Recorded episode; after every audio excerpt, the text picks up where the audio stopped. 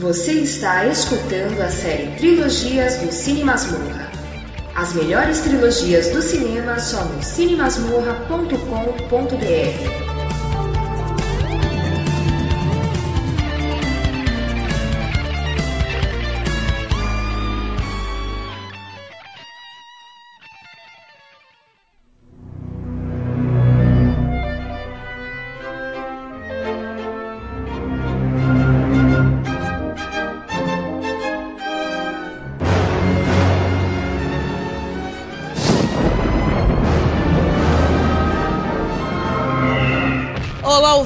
seja bem-vindo a mais um podcast especial aqui no Masmorra.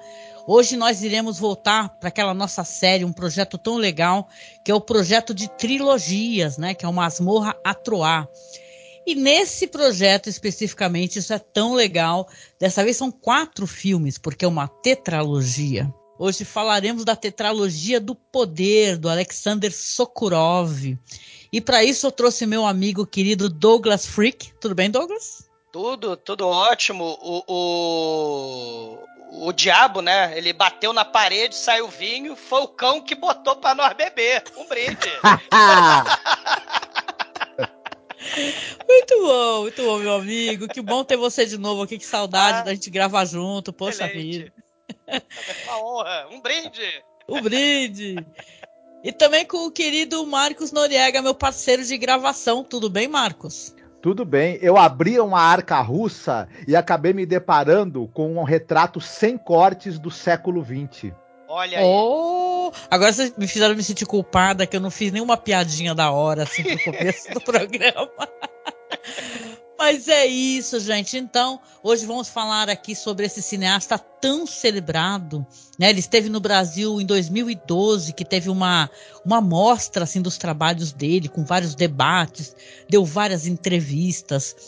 Hoje em dia, ele se encontra, inclusive, é, é, é, aprisionado, vamos colocar umas aspas aí, na própria Rússia, né? Porque ele, ele andou se desentendendo aí com Putin né, é, Douglas? A gente estava conversando é, sobre isso, que ele fez sim. umas críticas ao Putin a, e essa guerra, né, que está acontecendo com a Ucrânia e acabou sendo tendo seu visto, né, cancelado para saída, que bizarro, né? É, ele, ele até falou que não poupa, né, palavras, né, e, e aí ele virou tipo uma persona não grata, mas também uma pessoa, né, na, na, na na, na, no quesito assim um diretor importantíssimo, cineasta, uhum. intelectual, uhum. né, professor, e aí ele é, é, é um, uma figura fundamental, atual, né, contemporânea da intelectualidade uhum. russa, e ele está preso ali, né? E não mede palavras, né? Da, da, da situação dele, né? Com, com Putin. Uhum. Uhum. Mas, mas as tretas do Sokurov com as autoridades russas vêm de longa data. Porque em, enquanto ele fazia documentários sobre a vida dos soldados russos, sobre a marinha rússia, sobre as, a, as tropas russas ali na fronteira do Afeganistão, por exemplo. É, aí as autoridades gostavam, falavam, nossa, que bacana, né? Você tem, ele teve, inclusive, é, aquele documentário é, de três horas, né, em que você tenha os, os relatos dos soldados. Spiritual enfim, Voices, né? Vozes isso, espirituais, né? Lá no Tajiquistão, uhum. o dia a dia, né? Exatamente. E, e, esses documentários eles têm um olhar muito acurado para vida, né, do, do o dia a dia do militar, mas eles é, têm aquela coisa um tanto quanto domesticada da visão pelo lado do, do, do, do da hierarquia, da hierarquia é. do militar russo, do, das missões em prol do estado do estado soviético ou russo, né, dependendo da época em que o filme foi feito. E aí o Sokurov servia. Porém, a ficção do Sokurov, que ela é altamente humanista e, e assim e tem uma, uma visão extremamente crítica do poder, todas as formas de poder, principalmente as formas de poder um tanto quanto mais autoritárias, e aí a, a, a carapuça sempre serviu para as autoridades soviéticas ou russas, e aí ele sempre arrumou treta. Nunca, Sim, sempre uhum. classificaram a ficção dele como antipatriótica, anti-russa, anti-soviética, anti qualquer coisa. Uhum. E, mas como ele é um cara que é, foi ganhando um prestígio internacional muito grande, até certo ponto as autoridades lá têm que engoli-lo, né? Isso. É. Ele é um cara importante, né? Eu queria só mencionar, porque eu não mencionei na abertura, que nós iremos falar hoje, claro, falaremos de outras coisas do Sokurov, falaremos sobre a biografia dele, né? Questões políticas, né? Mas falaremos é, dos quatro filmes, tá? Que é o Moloch, de 1999, o Taurus, de 2001, o Sol, de 2005, e por último, O Fausto, de 2011, que talvez seja o filme que no Brasil as pessoas tenham mais acesso facilmente, né? Que talvez Sim. encontrem na MUBI, etc, né?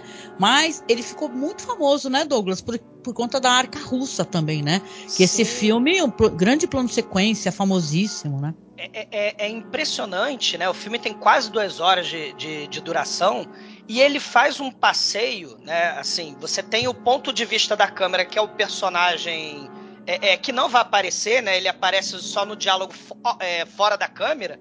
E tem uma espécie de condutor, né? No, na arca russa, na chamada arca russa, né? Um, um museu, um palácio aristocrático uh, antigo, importante, né?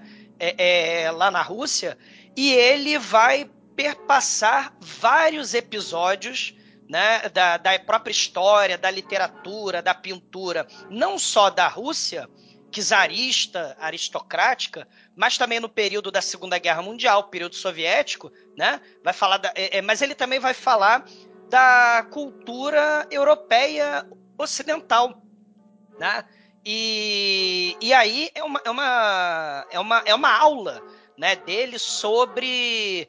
A, e, e, é uma, e é uma ode né, do Sokurov a essa cultura. Né? Uhum. E, e aí vai ter elementos do romantismo, do classicismo, do naturismo, realismo, to, todos aqueles elementos do século XVIII, XIX, inclusive o Goethe, né, que a gente vai falar do Fausto, né? Uhum. E aí vai ter essa, esse passeio, só que aí ele falando, né, já na arca russa, de como tem um período de inverno onde as artes foram destruídas, as molduras, né? Só tem a moldura no, no, num quarto abandonado lá da Arca Russa, né? Desse museu, né? Que ele vai apresentar para a câmera, né? Que, é, que, seria o espírito russo, né? A nação russa, né?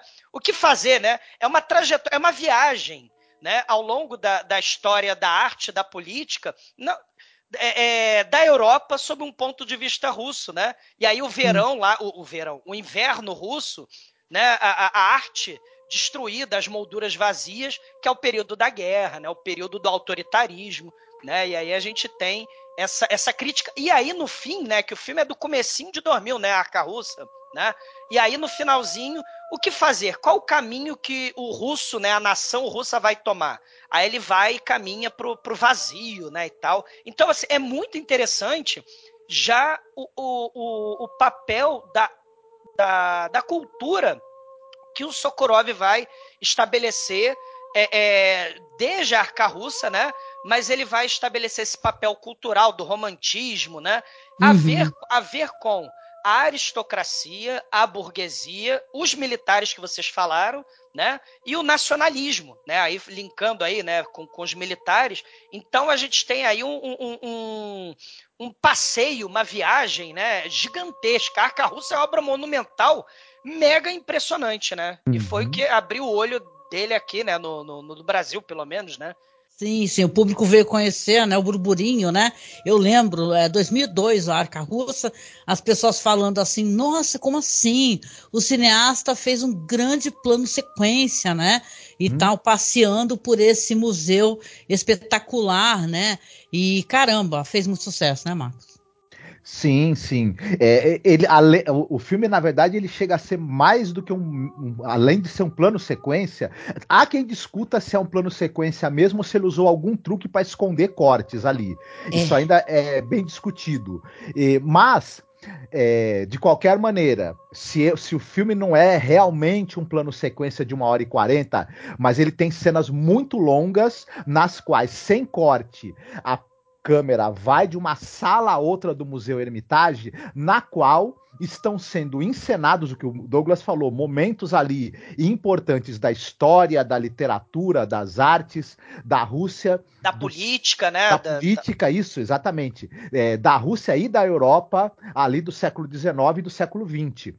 E é engraçado, essas cenas são incrivelmente bem coordenadas, porque a cena, a câmera transita de uma cena para outra, elas estão sendo é, encenadas concomitantemente. A interação do, do, das pessoas com a câmera. É, que é esse espírito, ali. né? Que, que é esse. Né? É, você tem sequências onde a câmera é, ela, ela atravessa uma janela, você tem o um museu num dia de sol do lado de fora, imediatamente você tem a simulação de, de, um, de, um, de um clima de neve. Isso é muito difícil de ser feito de uma vez. É, é uma obra em termos técnicos, é algo quase que sem precedentes. Quem a gente, a gente assiste filmes, por exemplo, como o Festim Diabólico do Hitchcock. Sim. Uhum. Né? É, outro, é, é, outro, é outro nível. É outro Sim. nível. São é. mais de 3 mil figurantes. Né? Eles ensaiaram uhum. por meses e meses e meses. O que cada, o, o cara tem que andar para direita, a porta tem que ser aberta no, no minuto 30. Exato. É, é um negócio, uhum. assim. É, monumental, é um trabalho é monumental. Gigante. É um épico, né? É um épico. É, é, é, impressionante. E uma coisa, né? A gente estava conversando em off também sobre é, é, o, o, o, quanto o próprio Sokorov fala né, sobre essa questão das altas artes, e aí ele está falando de pintura, literatura, né, é, é, é, a música clássica, né, e meio que ele fala assim, ah, o cinema é uma arte mais imediatista, né, é, é, mais fácil de ser digerido e tal. Ele meio que tá dando né, o, o, o pontapé no próprio cinema. Hum, mas é. é. é, impressionante a, a, questão do tempo. Né? Que esse esse esse arca russa, né, ele lida justamente, né, seja com corte ou não, né, que a gente discute até hoje, né, se realmente teve corte na edição ou não, né, do, se é realmente um plano de sequência contínuo, uma hora e, e quase duas horas, né, de, de, de, de plano de sequência, mas é a questão do tempo e do espaço, né? Uhum. Se e, e a Angélica já falou, né, do da influência do Tarkovsky, né, na, na vida do, do, do Sokurov, né? E, e, e, o Tarkovsky vai ter essa questão do tempo, né? Fundamental, né? uhum. né? A gente vai ter lá o Nostalgia, o Espelho, né? O, o, o, o, Stalker, né? Vai ter, vai ter uma série de, de, de filmes importantes a lidar com o tempo e o Sokurov ele pensa não só no tempo, no caso da arca russa, mas também aqueles planos que parecem pinturas, né? Inclusive a uhum. gente vai chegar no, na, na, tetralogia, pinturas românticas, né? Aquela Sim. natureza, floresta, névoa. E uma né? névoa, isso, adorei que você mencionou a névoa, porque ela tem um papel importante dentro das histórias, né? Porque a gente está falando de figuras é, que são figuras de poder, né? E de um Sim. poder que está se esvaindo pelas mãos delas, né? E eu queria aproveitar esse momento aqui para a gente falar um pouquinho sobre a biografia do Sokurov. Ele aprendeu, ele se adentrou a essa arte de fazer cinema enquanto ele era assistente na estação de televisão local na cidade de Gorky onde ele estudou história, ele é formado em história. Durante o período da estagnação dos anos de Brezhnev, que foi de 64 a 82. Uhum. É, no início dos anos 60, é, ele vê que existe uma vitalidade renovada dentro da arte soviética, que essa censura acaba depois sendo reacendida, né, sendo retomada nos anos 60 com todo o vigor né? É, você até falando sobre o Tarkovsky, que é o espelho justamente sofreu censura, né? Exato. Esse é. filme do Tarkovsky, né? Então, contra esse sentimento geral da população é, e desse declínio, né? É um declínio econômico, democrático, artístico também, de potenciais é, desperdiçados. O cinema soviético é, vai sendo encorajada a promover valores felizes e alegres, né? E o, na, e o nacionalismo, né? Quer Isso. dizer, a, a, luta pela União Soviética, né? Do jeito que está, sem crítica nenhuma. Você tinha que seguir aquilo ali, né? É, é, é, é e não podia criticar, né? E, exatamente, é. exatamente. O, o Sokurov, é bom você ter citado essa coisa do Tarkovsky, que foi outro diretor que ao longo da carreira ele tinha sérios problemas né, com, com o establishment soviético e a verdade é o Tarkovsky se ele não tivesse falecido precocemente por, por causa conta, das filmagens lá na, isso na bomba, do, né, do, Sim. do próprio Stalker né? ele teria é, de um jeito ou de outro tentado sair da União Soviética ele já estava em processo de tentar né porque é, já ah, se tornou, tinha se tornado meio que reconciliável a relação dele com, com as autoridades, né? Então ele acabou falecendo, mas ele teria tentado de qualquer maneira, ele tá, estava já num processo de negociar de alguma maneira a ida dele definitivamente para algum outro país da Europa, né? Sim. E, e o Sokurov é, meio que, que, segue por um caminho meio, meio de que a, a conciliação dele com as autoridades tá, continua dif, difícil. Mas tem uma coisa. É, como a, como a Angélica citou, né? Ele, ele foi estudar naquele Gerasimov, né? Aquele famoso Instituto de Cinema, em 75 ele estuda lá. Uhum. E esse Instituto Gerasimov, que é um instituto que fica em Moscou, ele é é, ele, o pessoal chama ele de Vigic, né? O instituto originalmente o nome, a sigla é Vigic. Ele Sim. é uma escola de cinema, talvez uma das mais importantes escolas de cinema do mundo. E ele uhum. desse instituto saiu gente tipo como o Andrei Konchalovsky, o Ellen Klimov, o Sergei Parajanov, o próprio Tarkovsky, o Alexander Petrov, enfim, a nata da nata da nata dos cineastas soviéticos ali né, do, do, do, do, da segunda metade do século XX para cá, então, enfim.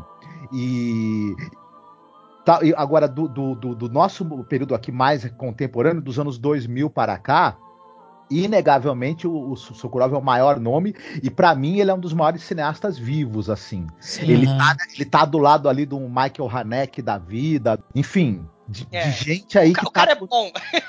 o, cara é, o cara é bom, né? Mas enfim. E ele é uma figura do tempo dele, né? Ele, ele, ele tá inserido na história justamente por causa dessas questões aí que você citou, né, Marcos? Né? A, a, o problema com o autoritarismo, né? Então ele é uma figura do, do, do que, que, que levanta essas questões e polêmicas, né? uhum. né? E, e aí ele também vai buscar né? É, lembrando, né, esse período, já que ele também está muito inserido em festivais a partir do século XXI, né? Começo do século XXI, vai, vai para vários festivais, em Cannes, né? E por aí vai. É, e, e, o filme do, do, Fausto fica bem famoso também, Arca Russa, né? A própria tetralogia. É, ele vai buscar uma espécie de, de, de, de tentar é, perceber qual o caminho que a Rússia precisa é, seguir, né? É, é, levando em conta que a Rússia tem uma história muito peculiar em relação ao restante da Europa, né? É, desde a época das, lá das, da revolu das revoluções liberais, né, no século XVIII, XIX na Europa, né, com a questão da, da aristocracia, e a arte aristocrática e a queda da aristocracia, e aí a chegada da burguesia, e no caso da Rússia, a Revolução Russa, né, e os sovietes no poder, aí a questão da Segunda Guerra Mundial, e aí você tem o Hitler, né, Mussolini, né, e a própria figura do Stalin, e o conceito de totalitarismo, e e o fim da União Soviética, e o que acontece né? Porque a Rússia agora é um país capitalista, né? Há 30 uhum. anos, agora, né, 30 anos, desde 1991.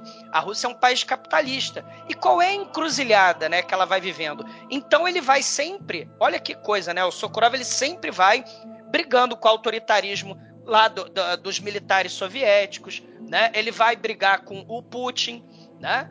E, e, e tentar buscar uma espécie de essência dessa, dessa nação né, eu falei da câmera invisível, né, do, do da câmera da arca russa, né, que representaria o, o, povo russo, vamos dizer assim, né, e, e, e o que, que, fazer, né, o que, qual, é, qual é o caminho que a Rússia deve seguir, né?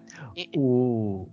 É, eu não sei também completando o que eu, algumas coisas também que, que você falou, Douglas, e que a Angélica estava falando na biografia, a gente não citou. Ele nasceu em 1951, né? É, uhum. É, na Sibéria, na, na, cidade de Podorovica. Sim. Bonito nome, inclusive, se alguém estiver pensando no nome para filho ou filha, Podorovic é um belo nome, né? É. Mas como a Angélica mesmo falou, ele vai depois é, cursar história em Novgorod, né?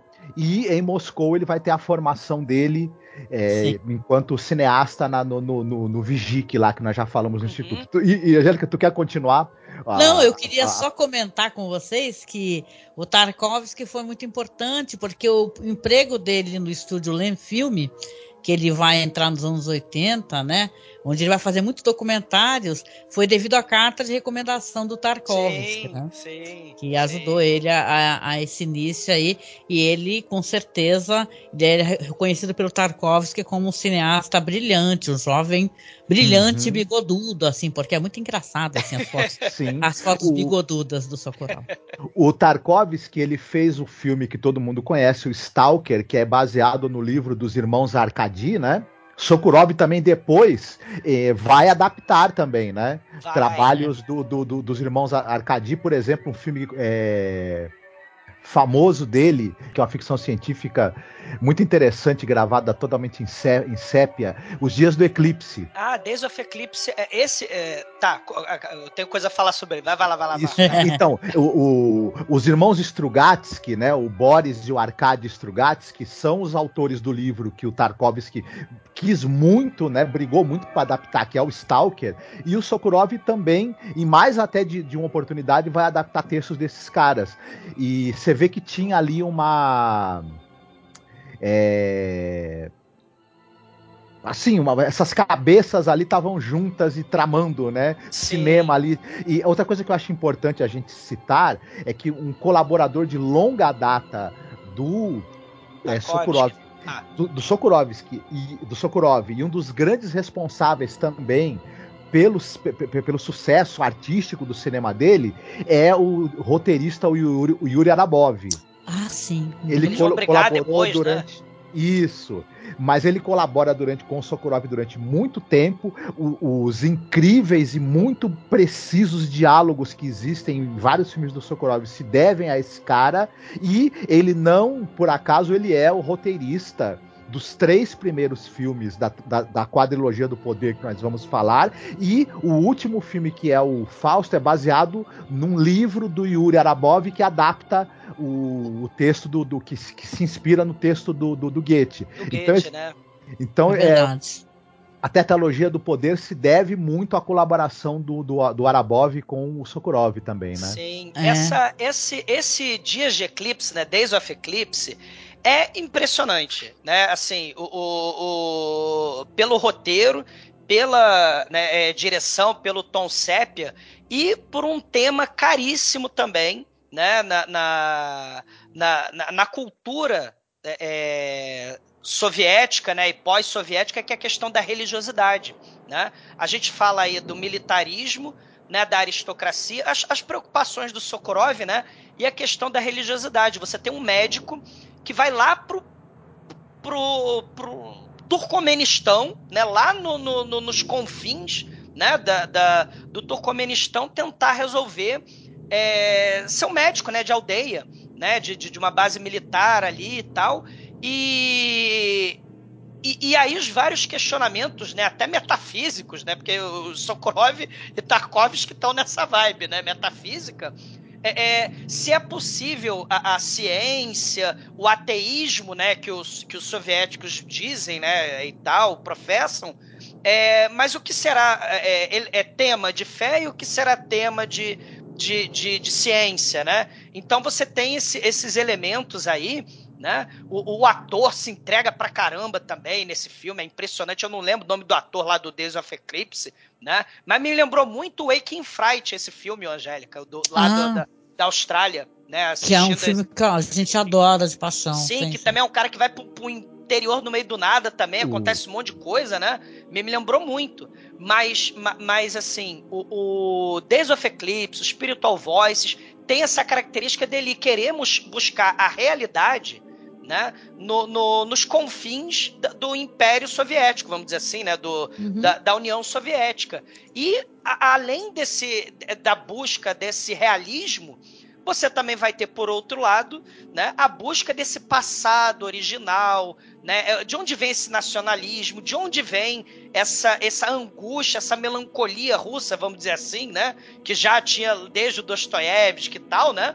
É, é de onde é que vem? Né? E aí tem é, sempre essa preocupação, no meu entender, né? A, a preocupação dele de buscar a, a, as origens dessa, desses questionamentos, desses valores, lá no século XVIII, no século XIX, que nem a Europa estava fazendo naquele período de transformação política, de transformação é, é, de ideias artísticas, né?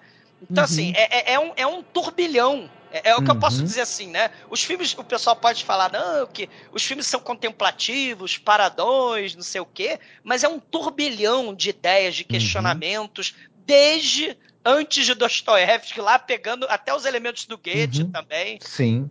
Ele adapta também é, literatura é, constantemente. Você um dos, um dos, primeiros filmes dele que fez, é, que chamou a atenção, é o de 87, o Dolorosa Indiferença, que é a Casa dos Corações Partidos do George Bernard Shaw, que é adaptado, né, para ele, pelo inclusive pelo Yuri Arabov. É, vale a pena a gente citar também que é, antes do, do, do, primeiro filme da, da, da, tetralogia, que é o Moloch, ele já tinha chamado a atenção com Dolorosa Indiferença, com A Voz Solitária do Homem, com Dias de Eclipse e, sobretudo, se vocês inclusive quiserem falar, sobre com o filme Mãe e Filho, né? Sim, sim. sim. O, o, o Mãe e Filho, é, que vai ter depois também o polêmico lá, né? O Pai e Filho, né? É, e, e, vai, e, vai, ter também o, o, um filme de 2000, o Dolce, né, sobre justamente o, o, um kamikaze, né, que, que vai se apaixonar por uma moça, né, aristocrática do Japão. Olha aí os temas, né, ele buscando sempre é, é embasamento histórico e embasamento é, artístico ligados a elementos militares ligados a elementos aristocráticos e a relação de família, né? A relação da intimidade, o que, que é família, né? Assim, é, é, o que, que é família no microcosmo e o que, que é a nação, o que, que é a classe social, aristocracia, etc., né? O que, que é a política em termos macro, né? O que, que é o poder, por exemplo, né? Então, assim, é, é, é muita coisa. Que esse, uhum. esse, cara, esse cara é. Sim. é incrível. É. E esse tema também, e acho que em Mãe e Filho, ele começa a trabalhar, que depois ele vai trabalhar bastante no, nessa, nessa tetralogia do poder, essa coisa da decadência física, do, da proximidade uhum. da morte, da, dessa coisa de, de, de, de você. É, o processo e a aceitação de que você vai perder sua, sua, seu vigor físico, você vai perder a sua juventude, você vai perder a sua capacidade intelectual em algum momento, e isso depois que em mãe e filho ele trata no nível humano, especificamente, ele vai extrapolar para o nível político também, né? É, na, na tetralogia do poder. E esse filme Mãe e Filho ajudou a chamar a atenção dele para o público, público ocidental, né? Muita gente depois é, depois desse filme que fez um sucesso e depois em Moloch que fez também foi muito comentado, um pouco Sokurov ficou um pouco de lado. É, os, os, filmes tanto o Taurus quanto o Sol não tiveram a mesma repercussão que Mãe, Filho e Moloch. Mas a gente também vai ter oportunidade de falar sobre isso, né? Sim. Recordar também que o Sokurov ele é conhecido pelas elegias, né? Uhum. A, a gente está falando de poder, dos poderosos, de alta cultura mas ele também é, é, conhecido pela elegia, por exemplo, de Maria lá, que é a elegia camponesa, né? Que ele vai é, olhar para essa questão dos camponeses, que tem a elegia moscovita, também a elegia da Rússia e a elegia é da viagem. O, o, o, uhum. o elegia moscovita é a, a, assim é uma espécie de pseudo-documentário, né? Porque ele faz muito isso de documentário verdade, é, né? O Sokorov ele faz isso, né? Parece que é um documentário os filmes dele, né? É, misturado com, com, com, elementos de, de dramaturgia, né? É, estamos... O pessoal fala que é o lado historiador dele, isso. né? Que ele quer é, é ter esse olhar é, para a questão da história, né, da questão do, do povo, né, interessante. Sim, uhum. esse, esse elegia moscovita são os últimos é, é, momentos assim do Tarkovsky, né, justamente porque com as filmagens do Stalker, né, ele vai ficar muito doente, a esposa dele vai morrer por causa do Stalker, uhum. né, e, e, o, e, o, roteirista, também o cinegrafista, o editor, né, cara, vai morrer muita gente por causa do, do é, Stalker, né. Existe demais, né? Inclusive o próprio Tarkovsky, né. É, ele tem a, ele, essas, essas elegias elas tratam de, de figuras eminentes, né? Da, também você tem a, a, a, a elegia que é a, fala sobre a vida, né? E do Rostropovich, né, que é um, aquele músico que, na verdade, eu, eu, eu, não, não acompanho muito a obra desse, desse sujeito. Você tem também a, a elegia que trata do, de pintura, né? Uhum. São as artes, né? As grandes artes, Isso, né? Que, as que altas são... artes, é que são os quadros do, do Peter Sairendan, que é um pintor também que eu não, não, não, não tenho muita intimidade com a obra dele. A gente acaba é, conhecendo a importância desse de, do Rostropovich, do, do, do Peter Sairendan, o Rostropovich, o músico, e do Sairendan, o pintor, através dos filmes dele também é um, é um convite para conhecer a obra dessas Sim. pessoas, né? É. Não, e eu fiquei me perguntando, né, o que, que é elegia, né? Aí eu estava pesquisando, e tem tanto material, né, gente, que a gente pesquisa para poder falar nos podcasts, e eu estava vendo um material tão legal, que é uma dissertação, na verdade, eu posso deixar aqui linkado aqui na publicação, que a pessoa comenta que, segundo Charles Stephanie Roy, as elegias literalmente são poesias melancólicas, que expressam uma idealização da natureza, da beleza, da arte, do exílio, da morte e do peso do tempo. Olha que interessante uhum. quando você para para pensar né, sobre o trabalho do, do Sokurov e sobre também essa perspectiva dele fazer várias elegias, né?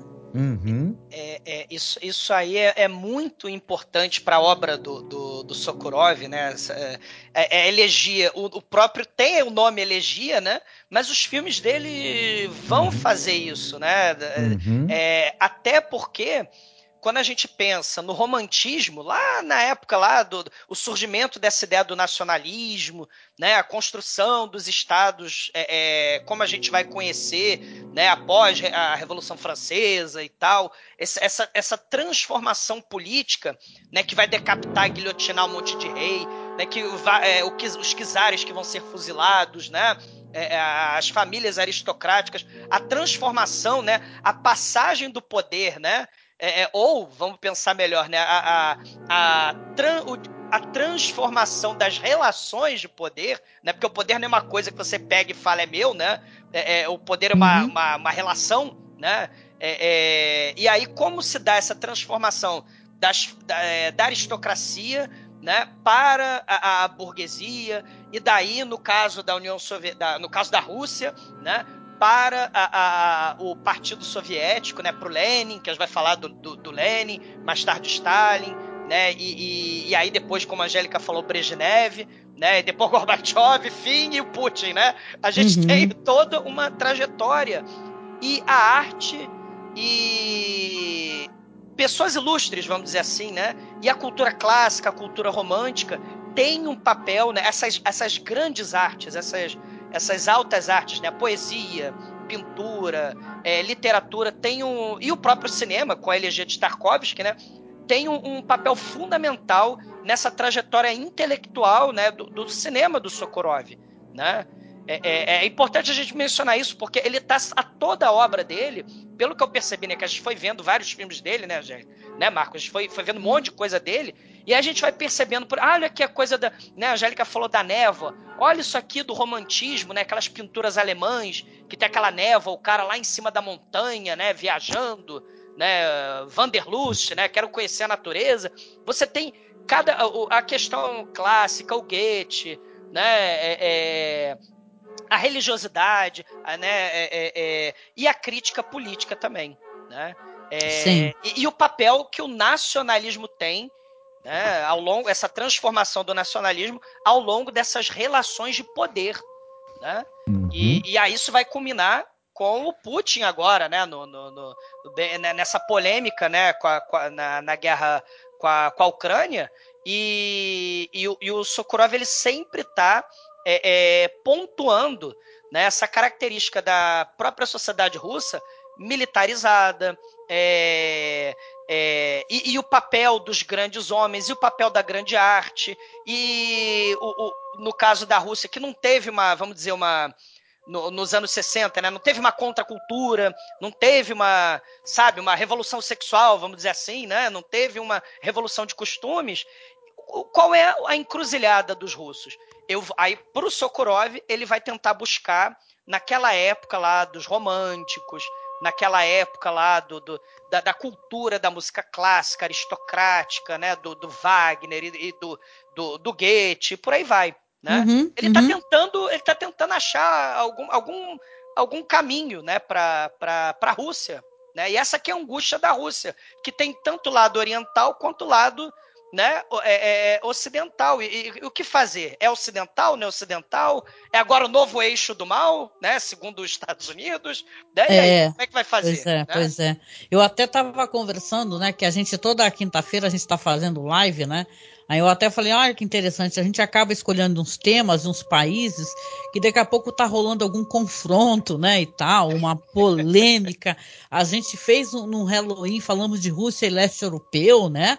Então, muito do que a gente falou lá, aí você vê os países envolvidos, né, e tal, e questões que a gente acaba abordando. Aí no próximo, não é spoiler, né? No próximo a gente também vai falar de, de uma, uma região que também está tá em Cheio crise de ditadura para todo lado. É. é, então é assim, a, é a política internacional, né? Faz parte, né? O passado, olha aí a questão do tempo, né?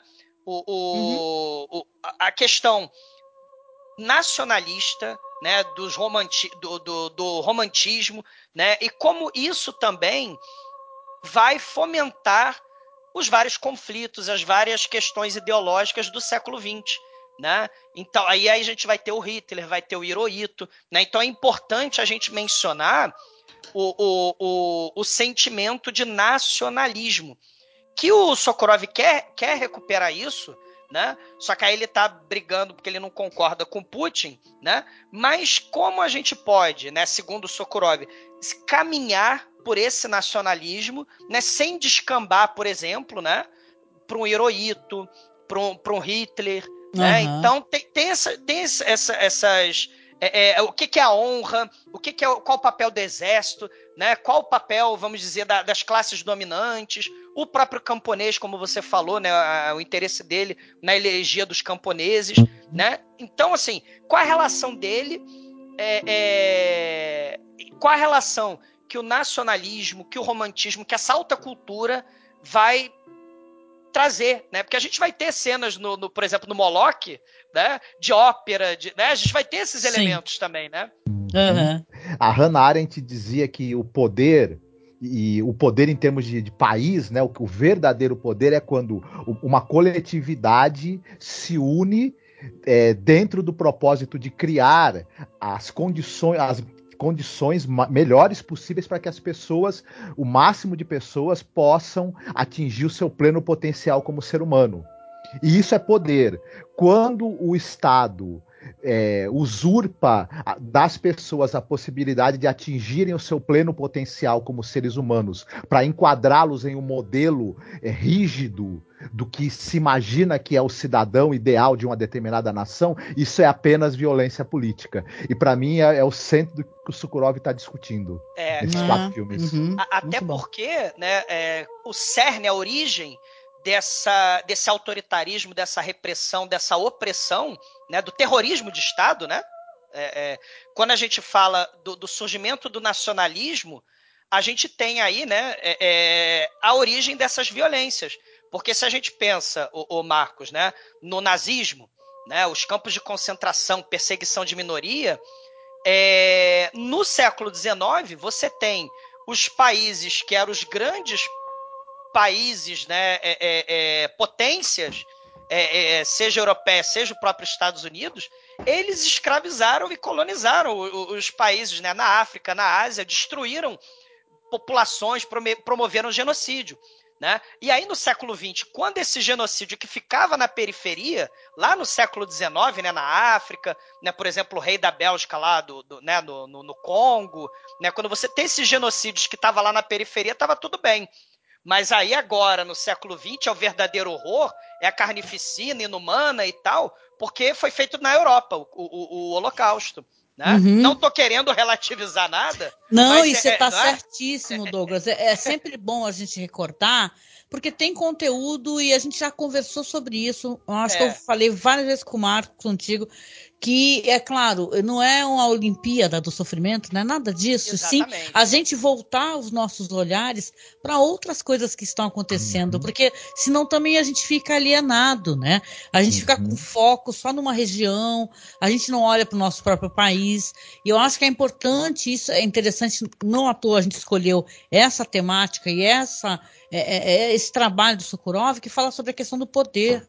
Né? Então a gente está passando por isso nesse país nesse momento. O que o poder é, e esse nacionalismo exacerbado pode acontecer, o que, que, ele pode fazer com uma população, com uma nação, né? Concluindo essa questão, né? A gente está falando do nacionalismo exacerbado, e aí é uma questão da gente entender o papel que esse nacionalismo tem e como isso é classificado, né? Porque a gente comentou um pouco sobre isso quando a gente falou do Cremator lá da, da Tchecoslováquia, né? Lá no, uhum. no Halloween lá da. Um né? filmaço. O, é, exatamente. O ultranacionalismo nazista, fascista, ele é condenável, né, e tal. Mas o, o patriotismo, né, do, do, dos Estados Unidos que vai lá em nome da democracia jogar bomba em todo mundo, né, e, vai o Capitólio, né? E, e promover um guerras. Impressionante, Douglas. É, quatro é. horas antes da invasão do Capitólio que eu estava assistindo. Sim. Como ah, aquele pessoal. É, é, é, eu não vou nem chamar de insanidade, até eles ficam ah, é, é, embasbacados com o que eles Sim. conseguiram fazer. É assustador. Mas é, é, a questão do poder, né, Angélica? A questão da nação como um, um veículo de, de, de, promover poder e, e violência e repressão para os outros, né? Pra, pra, uhum. é, é, você vai, vai jogar bomba no outro país, você vai promover guerras, vai incitar guerras, vai incitar xenofobia, né? É, é, é perseguição. Vai ter até um elemento aí que, é, que o próprio Hirohito no filme, né, do, do Socorro vai falar, né, sobre os Estados Unidos. Né? Pô, mas peraí, que democracia é essa, né? A gente vai, vai comentar Sim. sobre o Hirohito, né? E, e, e, a questão étnica, né? E, e, e, é interessante, porque a gente tem que entender que essas questões possuem uma origem, um cerne, lá no. Se você pensar no nazismo, Angélica, né? Sem, sem querer tomar muito, né? O, o, o, essa questão do misticismo nacionalista, essa origem é, é, de um povo superior. Né, que tem um ideal romântico né, de, de, de cavaleiros arianos e, e que vai é, é, é, é, a salvação Aquela arquitetura é, é, alongada, né? Monumental, né? É. é. Então a gente tem esse, esses problemas que o nacionalismo. Claro, não estou dizendo que o nacionalismo é, é nazista lá do, do, do, século XIX, mas eu estou dizendo que isso tudo é um processo. Né? E esse processo vai descambar nos ultranacionalismos, no, no totalitarismo, no, Tem que tomar muito cuidado, sim. É, em uhum. genocídio, né, em xenofobia. Uhum. E a gente está vendo isso agora, né? Esse monte de guerra uhum. étnica. É. Né? Esse tá tipo tá de obscurantismo nacionalista uhum. é, pedestre, né? Uhum. É, absolutamente é, é, imbuído de todo tipo de, de, preconceito racista, releitura histórica bizarra, obscurantismo da revisionismo e obscurantismo da pior espécie e que tem as piores intenções possíveis é, na hora de, de, educar as pessoas, quer transformar as pessoas na, na, na verdade em, em pessoas com senso de realidade, de autoimagem nacional totalmente distorcido, a gente vê hoje no Brasil, por exemplo, no Brasil Paralelo né? Exatamente. Algo a se evitar a todo custo, né? É, é, é, uma, é, uma, é um revisionismo, né? Tipo, é, eu, eu falo isso para os meus alunos, porque eu, encar... eu, eu dou aula há, há um pouco. Vai fazer 10 anos, gente. E, Olha, e, é um horror. Parece é, que foi ontem, né? Que você parece que foi ontem, exatamente, que eu saí do é. banco, né? Mas, mas, é um horror, gente. Porque, ah, eu vi no YouTube o fulano de tal falando que não confia no seu professor. Mas peraí, né? Então quer dizer que é um vídeo de 5 é... minutos, né? Ou professor. Não, e o beabá deles, e o beabá de formação, né? É, e de, e de, digamos, doutrinação, ele é tão tirado do nazismo descaradamente exato, do fascismo, que você tem, do, do fascismo, você tem até essa coisa do, do, do, da simbologia dos cavaleiros teutônicos como fundadores ocultos da nação. É muita cópia. O Sol Negro lá na Ucrânia, e o é integralismo é do Brasil, e, e aí Nossa, vai. a gente né? já teve cosplay de Goebbels nesse governo. Exato. O cara, o pessoal tomando leite. Então, isso daí é um assunto maravilhoso. Okay, a gente vai né? até é. vai até poder falar é, é, dentro dessa análise do Moloch.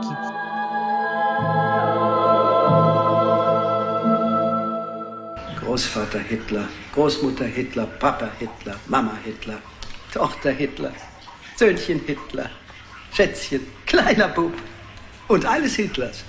Eine ganze Familie Hitler. Alle stinken, schnarchen, rülpsen, sitzen an einem Tisch, sie rülpsen. Sie stehen Schlange vor dem Scheißhaus. Sie kratzen sich. Sie bohren in den Zähnen und in der Nase. Wolltest du Ruhe haben? Hm? Então vamos aqui nos adentrar à tetralogia em si, né? Vamos começar falando do filme Moloch, que é um filme de 99, que ele é concebido a partir de um roteiro escrito pelo Yuri Arabov e Marina Koreneva. Ele vai retratar o Adolf Hitler vivendo a vida dessa maneira um tanto quanto despretensiosa, né, para dizer o mínimo, né, durante uma viagem que ele faz aos Alpes da Baviera. O filme é estrelado pelos atores o Leonid Mosgovoy, a Helena Rufanova, o Vladimir Bogdanov, é, Leonid Sokoy nos papéis principais. Aqui nesse filme você vai ter, como eu falei, vai ser um dia na vida do Adolf Hitler, aonde ele vai para esse retiro, vai se encontrar com a amante dele, a Eva. Né? Esse filme é famoso porque ele é um retrato de atividades triviais, né? Você tem a, a Eva aguardando ele entediada, dançando nua, logo no começo do filme, né? Sob os, os, olhares dos soldados que vigiam, né? O palacete. Então você vai ter aqui uma, um filme que algumas pessoas é, dizem que tem um ar meio cômico, mas não é intencional, porque é uma crítica muito ácida Sim. do diretor a essa figura é, é, poderosa, ridícula e toda Isso, essa cê, situação. Você falou tudo. Você falou tudo. É o patético, é o ridículo. O poder, né? A, a busca pelo poder absoluto, né? E, e, você vê e as próprias ideias, a ideologia, né? A gente vê umas discussões patéticas e, e ridículas, né? Que acabam ganhando ar de verdade por causa do poder, né? É, uhum. Aqueles banquetes, né, bem aristocráticos. Olha, eu tô, tô retornando esse tema, né? porque é, é, a ideia de busca de um passado idealizado, inventado da cabeça lá, né, do, é, de, de, desses é, é, é, carniceiros, né, do, dos nazistas, e aí a gente vê a, a, a, a o quão patético né? Ele era uhum. hipocondríaco, a gente vê, né? Ele hipocondríaco, uhum. os soldados tudo fofoqueiro, porque ninguém podia ousar contestar o, o Führer, né? Então, é, é a, o que ele falava era lei absoluta, uhum. né? E, e, e, é um negócio patético. A Angélica falou tudo, é ridículo. É. é. Não, e você falou uma coisa maravilhosa que a gente não pode esquecer de falar isso.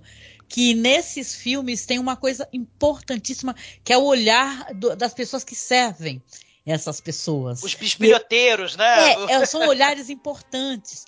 Tanto quanto os soldados olhando para o ridículo que é ver, você ver um Hitler que a dado momento vai se em, em, agaçar para fazer um, um, cocô, né?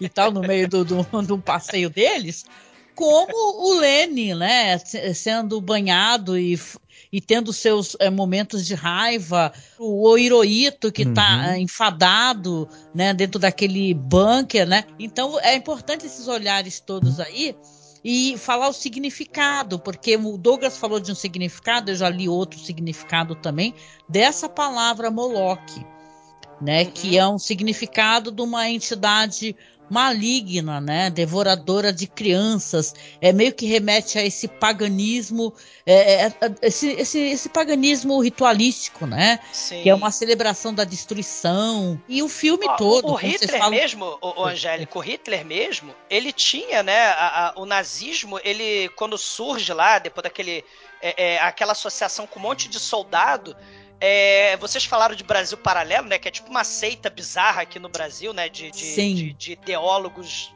E tem dinheiro para cacete, hein? Que é think tank, né? Que isso aí é tudo. Né, é, é você ter os olavistas, né? Que papai do chão tenha, né? O, o Olavo, né?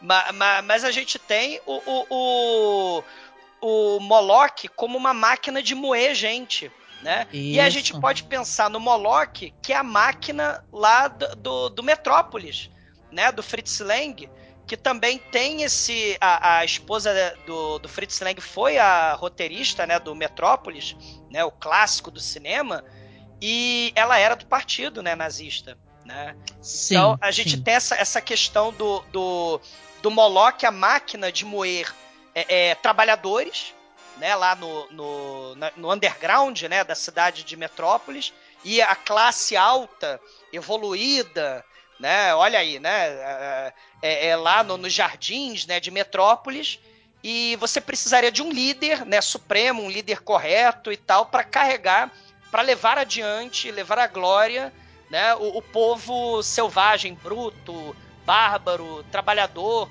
é, que é descartável, né? Porque Moloch devora milhares, milhões, né? E Sim. Moloch também é essa máquina de destruir gente lá no, no Metrópolis, né? Eu quis fazer essa, essa, essa, essa relação, Angélica, porque uhum. justamente porque até Von Harbour, né, a, a esposa do, do e virou ex-esposa, se divorciou depois, né? Fritz Lang foi para os Estados Unidos, né? E, uhum. e a Thea foi ficou no Partido Nazista, né? Então tem essa questão aí, né, do, de, de, de, do poder também, né? Olha alguém iluminado, né, que vai levar o, o, a, os brutos, os trabalhadores que seriam acéfalos. Essa é ideia, né, do nazista. O ser humano não vale nada. Sim, né? sim. Então sim, ele tem que ser guiado como um gado. Olha aí, né? O, Exatamente, né, como um gado. É o gado, uhum. né? Não, e rapidinho, assim, antes do Marcos falar, vou dar a palavra para o Marcos, né? E você se pergunta, porque esse, você vai ter esse dia na vida do Hitler com essas figuras tenebrosas, né? O Goebbels, né? Que as, eles fazem piadas e são ridículos e brincam e tal. E você pode pensar que o Sokurov ele quer é, é, de maneira bondosa, humanizar esse personagem. Não, olha só, ele é só um ser humano, olha como ele é equivocado. Não, na verdade, ele, ele humaniza para mostrar que pessoas é, incapazes, incompetentes, é, escrotas e, e, sabe, e ridículas conseguem chegar a esse nível de poder. Aí a gente olha pra gente mesmo, a gente tem que pegar essa história e olhar pra gente e pro nosso país sim. É, é a né? história do olavismo, Angélica, né? A gente pensa, sim, né, no, no, no, Brasil do bolsonarismo, a gente pensa, é, é isso aí, né? Com, com ar de, importa, de alta importância, né? Que com ar de auto-verdade, auto-referência, que é, virou né, uma seita fundamentalista perigosíssima, né, que são esses fanatismos, os fascismos, que infelizmente estão crescendo aí, né, a beça, na Ucrânia, na Rússia, né, e, e todos os lugares do mundo, né, na Alemanha, né. Sim, Marcos, pode falar, meu querido, você ia falar, desculpa. Então, eu, eu, esse filme, ele, ele, a primeira vez que eu assisti, ele, o Moloch, né? Ele me desconcertou de uma maneira é, muito grande. Ele, me, ele me, me atingiu de uma, de, de uma forma muito intensa.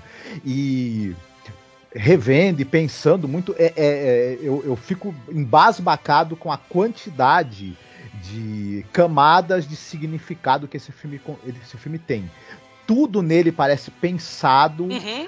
para te levar a refletir sobre, sobre. Primeiro, sobre a situação específica de você ter ali 1942 é, é um momento assim muito crítico da, da, da, da, virada na guerra em que começa a ficar muito desfavorável para a Alemanha a situação. Você tem uma tragédia humanitária sem precedentes na história da humanidade em termos de destruição, de perda de vidas, tanto para as pessoas dos países ali assolados pela invasão alemã, como é, a França, como a Polônia, e, enfim, só para citar dois exemplos aí Uhum. de países que sofreram muito, né? E como para o próprio povo alemão e para o exército alemão que estava tomando uma, uma, é, uma cacetada em cima da outra, a Alemanha ia ser alvo de gigantescos bombardeios que iam é, transformar ali Berlim num, em cinzas. Enfim, diante de Sim. toda essa tragédia, é, o que resta para o Hitler nesse momento é ir dar uma passeada, ir dar, ir dar uma curtida num castelo na Baviera para esparecer a, a cabeça. É. É, né? é, é, é a teoria, ô Marco, de andar de jet ski enquanto a pandemia mata 600 mil pessoas, Isso, né? Exatamente. Não é?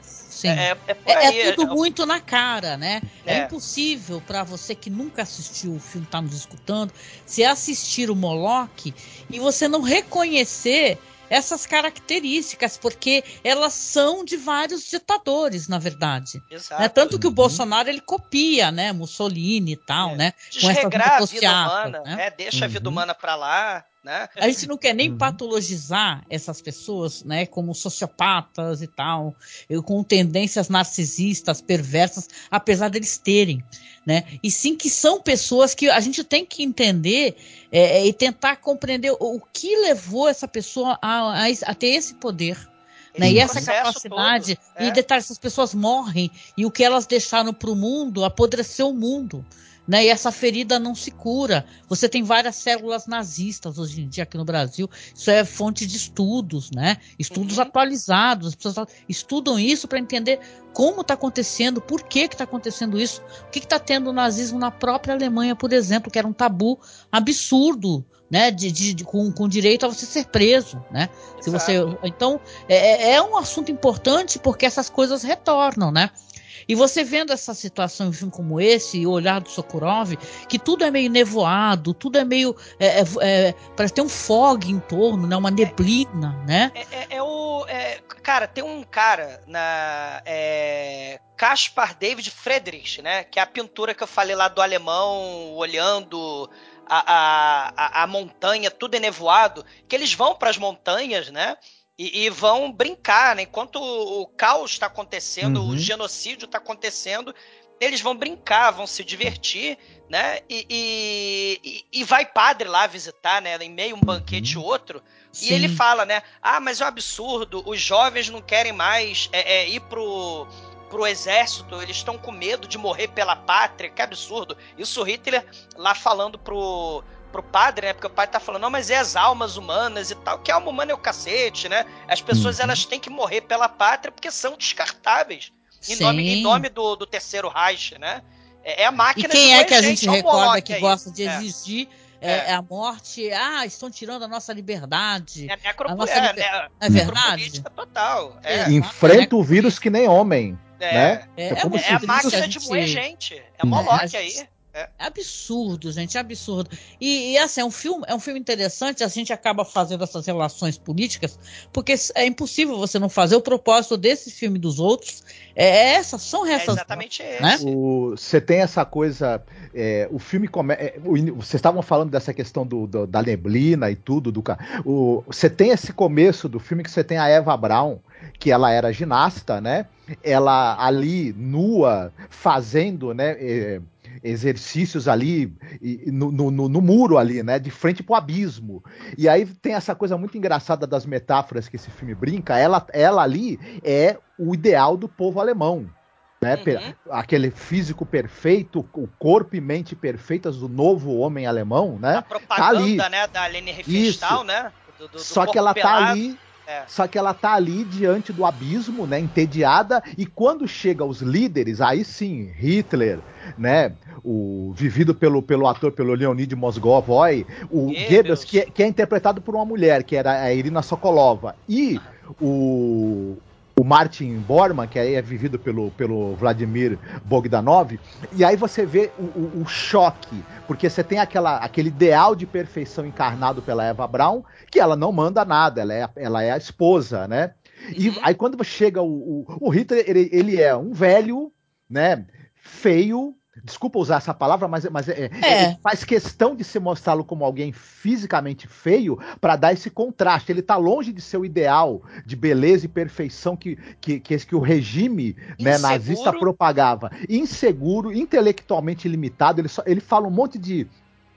O filme todo, ele vai falando. tem sentido. é, É. platitudes sobre uhum. a fauna, sobre a, sobre a, sobre a caranguejo, alemã, né? Como catar caranguejo, pegando vovó e jogando vovó no mangue. Isso. Né? Nossa, sobre, sobre o que é. ele pensa do, do, do, do, da... Ele, ele vai falando de algumas etnias ali, eslavas, e ele acha que, tem, que, que eles têm cara de bolacha. É, um, um é um aquele desprezo, racismo, né? Sim. aquele racismo pedestre, é, um monte de considerações completamente absurdas sobre assuntos mais variados, desde o, o propósito da vida humana até como plantar determinada coisa. E interessante, você tem lá os puxa-sacos, anotando Isso. tudo, todas as, as, as, groselhas que aquele idiota fala. É o lavismo é... puro, gente. É a relação Sim. que a gente faz. É. é... Uhum.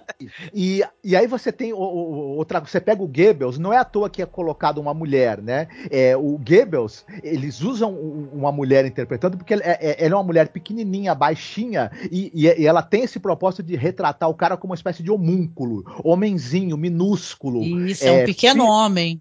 Como esse que fez cosplay aqui no Brasil, né? Isso. Goebbels, né? Sim. E você, o tempo todo o Goebbels tem um, aquele verniz intelectual. Ele é um romancista frustrado, né? A gente sabe que ele, que ele tinha essa, esse sonho de ser um romancista, ele nunca, nunca foi, né? um homem sem talentos. E é engraçado que ele tenta ser uma espécie de voz do Hitler para o cinema, para as artes, para a propaganda o tempo todo. Ele é desmentido. É, tem uma cena muito boa do momento em que ele vai apresentar para o Hitler e para o Berman, né?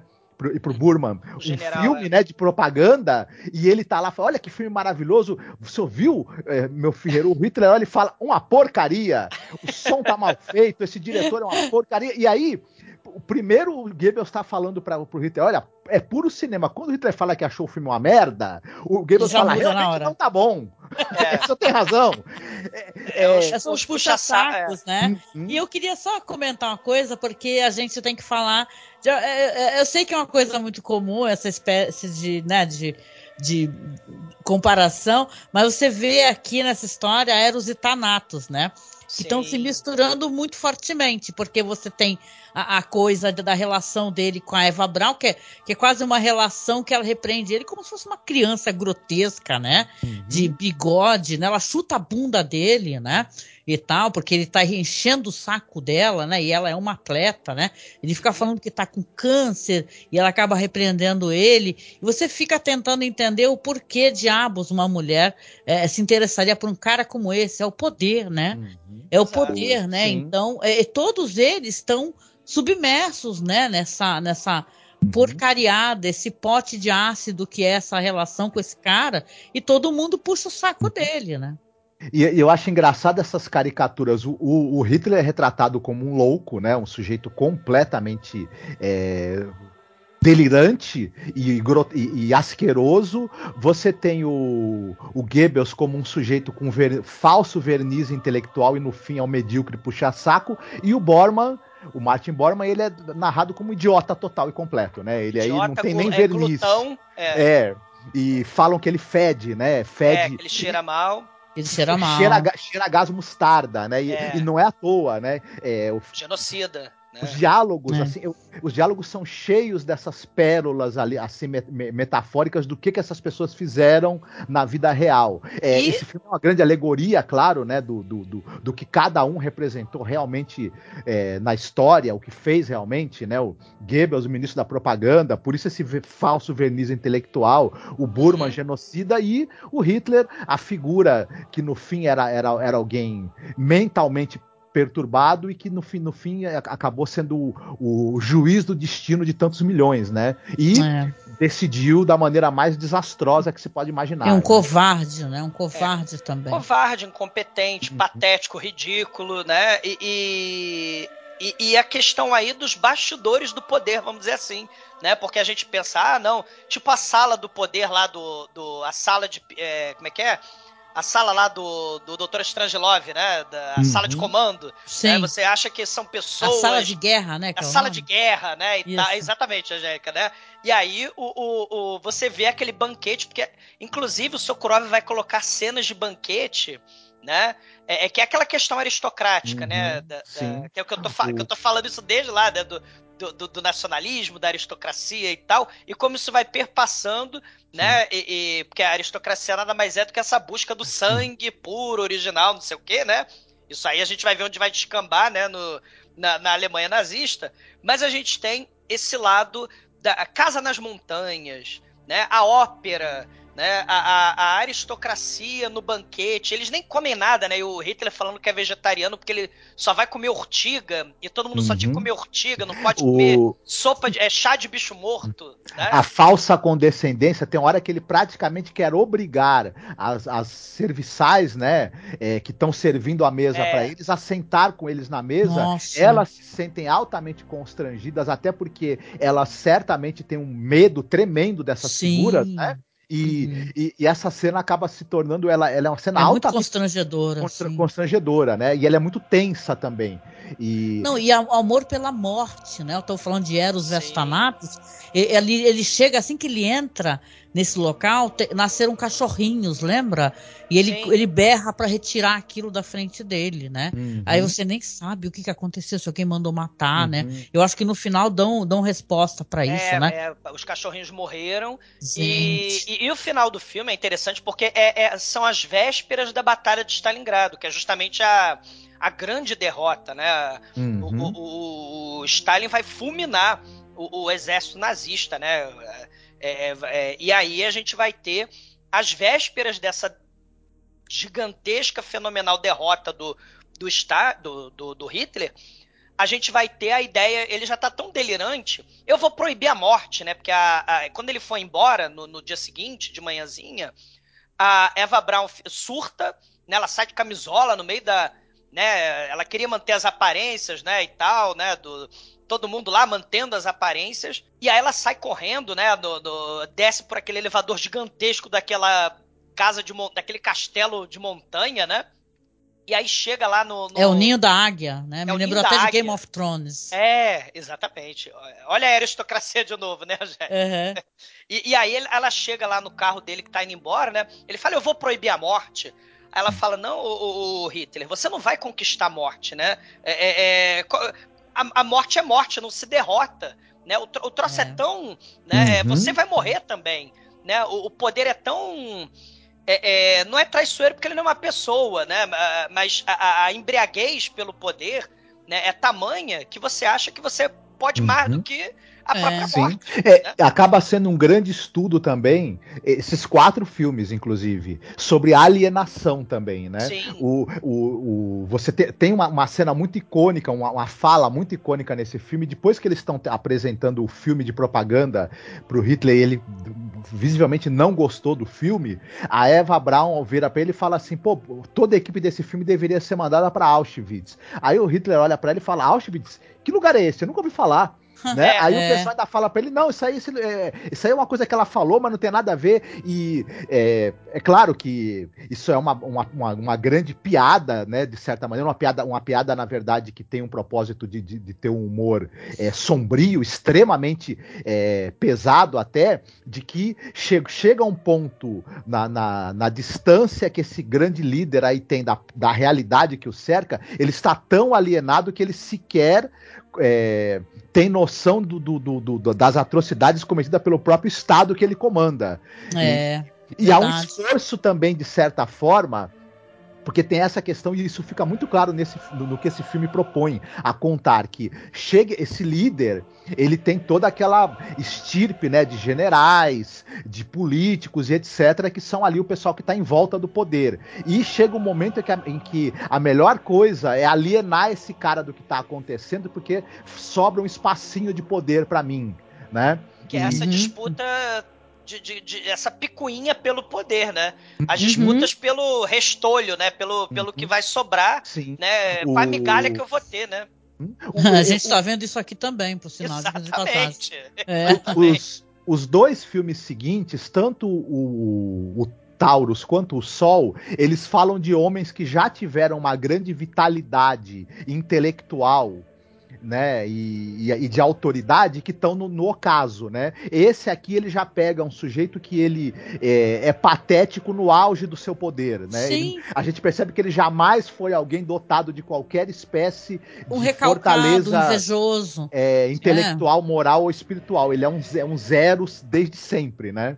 Era bom de discursar. Assistam, quem não assistiu, Arquitetura da Destruição que é um ótimo documentário, eu já recomendei várias vezes. Eu queria só, rapidamente, antes de da gente só finalizar esse bloco aqui, vou te dar a palavra já, Marcos.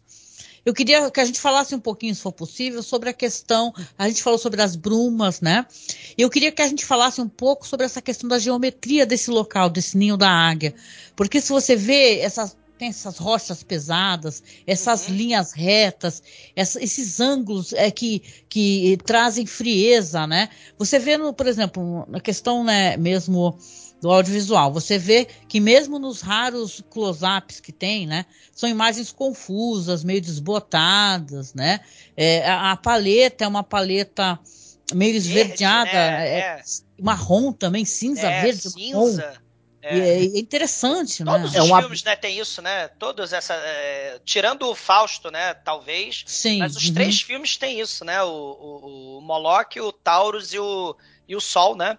É um ambiente frio, desumanizado. É. Ele parece mais uma prisão do que um local onde você vai para se divertir, um local aconchegante e, e, e toda essa frieza, mani, é, essa geometria tão e, e, claro que isso remete, inclusive, e isso é muito interessante, o design de produção desses filmes, é, e desse filme especificamente falando, ele ali tudo remete ao ideário do terceiro Reich, né? Aquela coisa mecanicista, fria, é. É, grandiloquente e épica, e, né, monumental. Épica, ah, o fogo, né, porque não e até os, o fogo, porque se você vê vários ambientes, você tem um fogo, um ponto que tem uma lareira, mas é. aquilo uh, não deixa quente o ambiente uhum. parece que continua frio, né? Existe uma frieza em tudo aqui, né?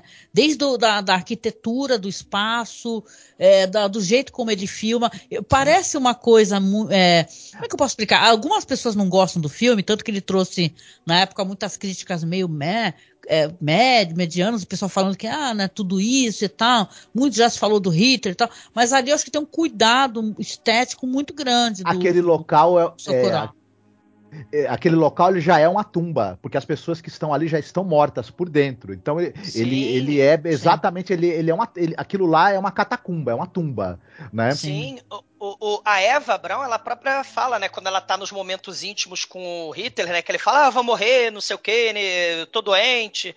Aí ela fala, olha, você é, você é um patético, sem plateia, você é só um cadáver. Né? Ela é. fala isso para ele ali, né? No, no, momento ali que eles estão, no, naqueles momentos, né? Que eles estão íntimos, né? Que ela já, realmente tripudia. Ela que tem o poder ali, né? Hum. Ela caso, fica né? tentando fazer jogos. É uma coisa interessante. Ela fica tentando fazer jogos sexuais com ele. Ele eternamente se recusa. Ele fala que uma hora tá, não tá se sentindo bem e tudo. E uma hora isso irrita tanto ela, mas tanto que ela começa a chutar a bunda dele numa é, cena que eu vou te falar é porque, que dá pra é, é, porque nessa época não tinha é, a gente pagando prótese peniana pro Hitler, né? Como faz no Brasil aqui com. Mas ele também se dizia né? imorrível, imbrochável, é, que na verdade tá bem broxa, né? É, é. Olha como é, é, que é, é tão ridículo. Né? É, como é que é ridículo, patético o fascismo, né? Nas suas várias expressões, né? Nas suas várias o fascismo caricaturas. tem pau mole, né? Ele quer é, bater exatamente. e matar porque tem pau mole. Não é, consegue dar prazer, não consegue dar orgasmo, então ele quer dar morte, né? Precisa, precisa puxar saco, precisa mostrar é. atestado de incompetência, né? É, precisa tripudiar dos outros, né? Isso. É, e, é, e, é, é, e é puxar saco murcho, né? Que é pior. Puta, que merda, né? É isso, gente. Mas esse é um conto sombrio, grotesco. É, é um romance invertido, uma paródia bizarra. E é um tremendo filme. É muito interessante. Eu gostei bastante. Recomendo. Está no nosso canal no OKRU, gente. Ha. Ha.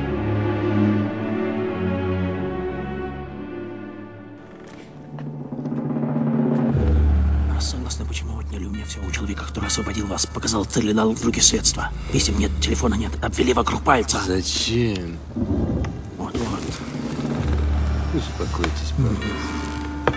Я спокоен. Успокойтесь.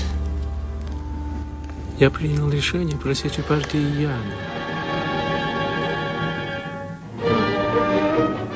Vamos lá para o segundo? Posso passar Bora. aqui a batuta para você, Douglas?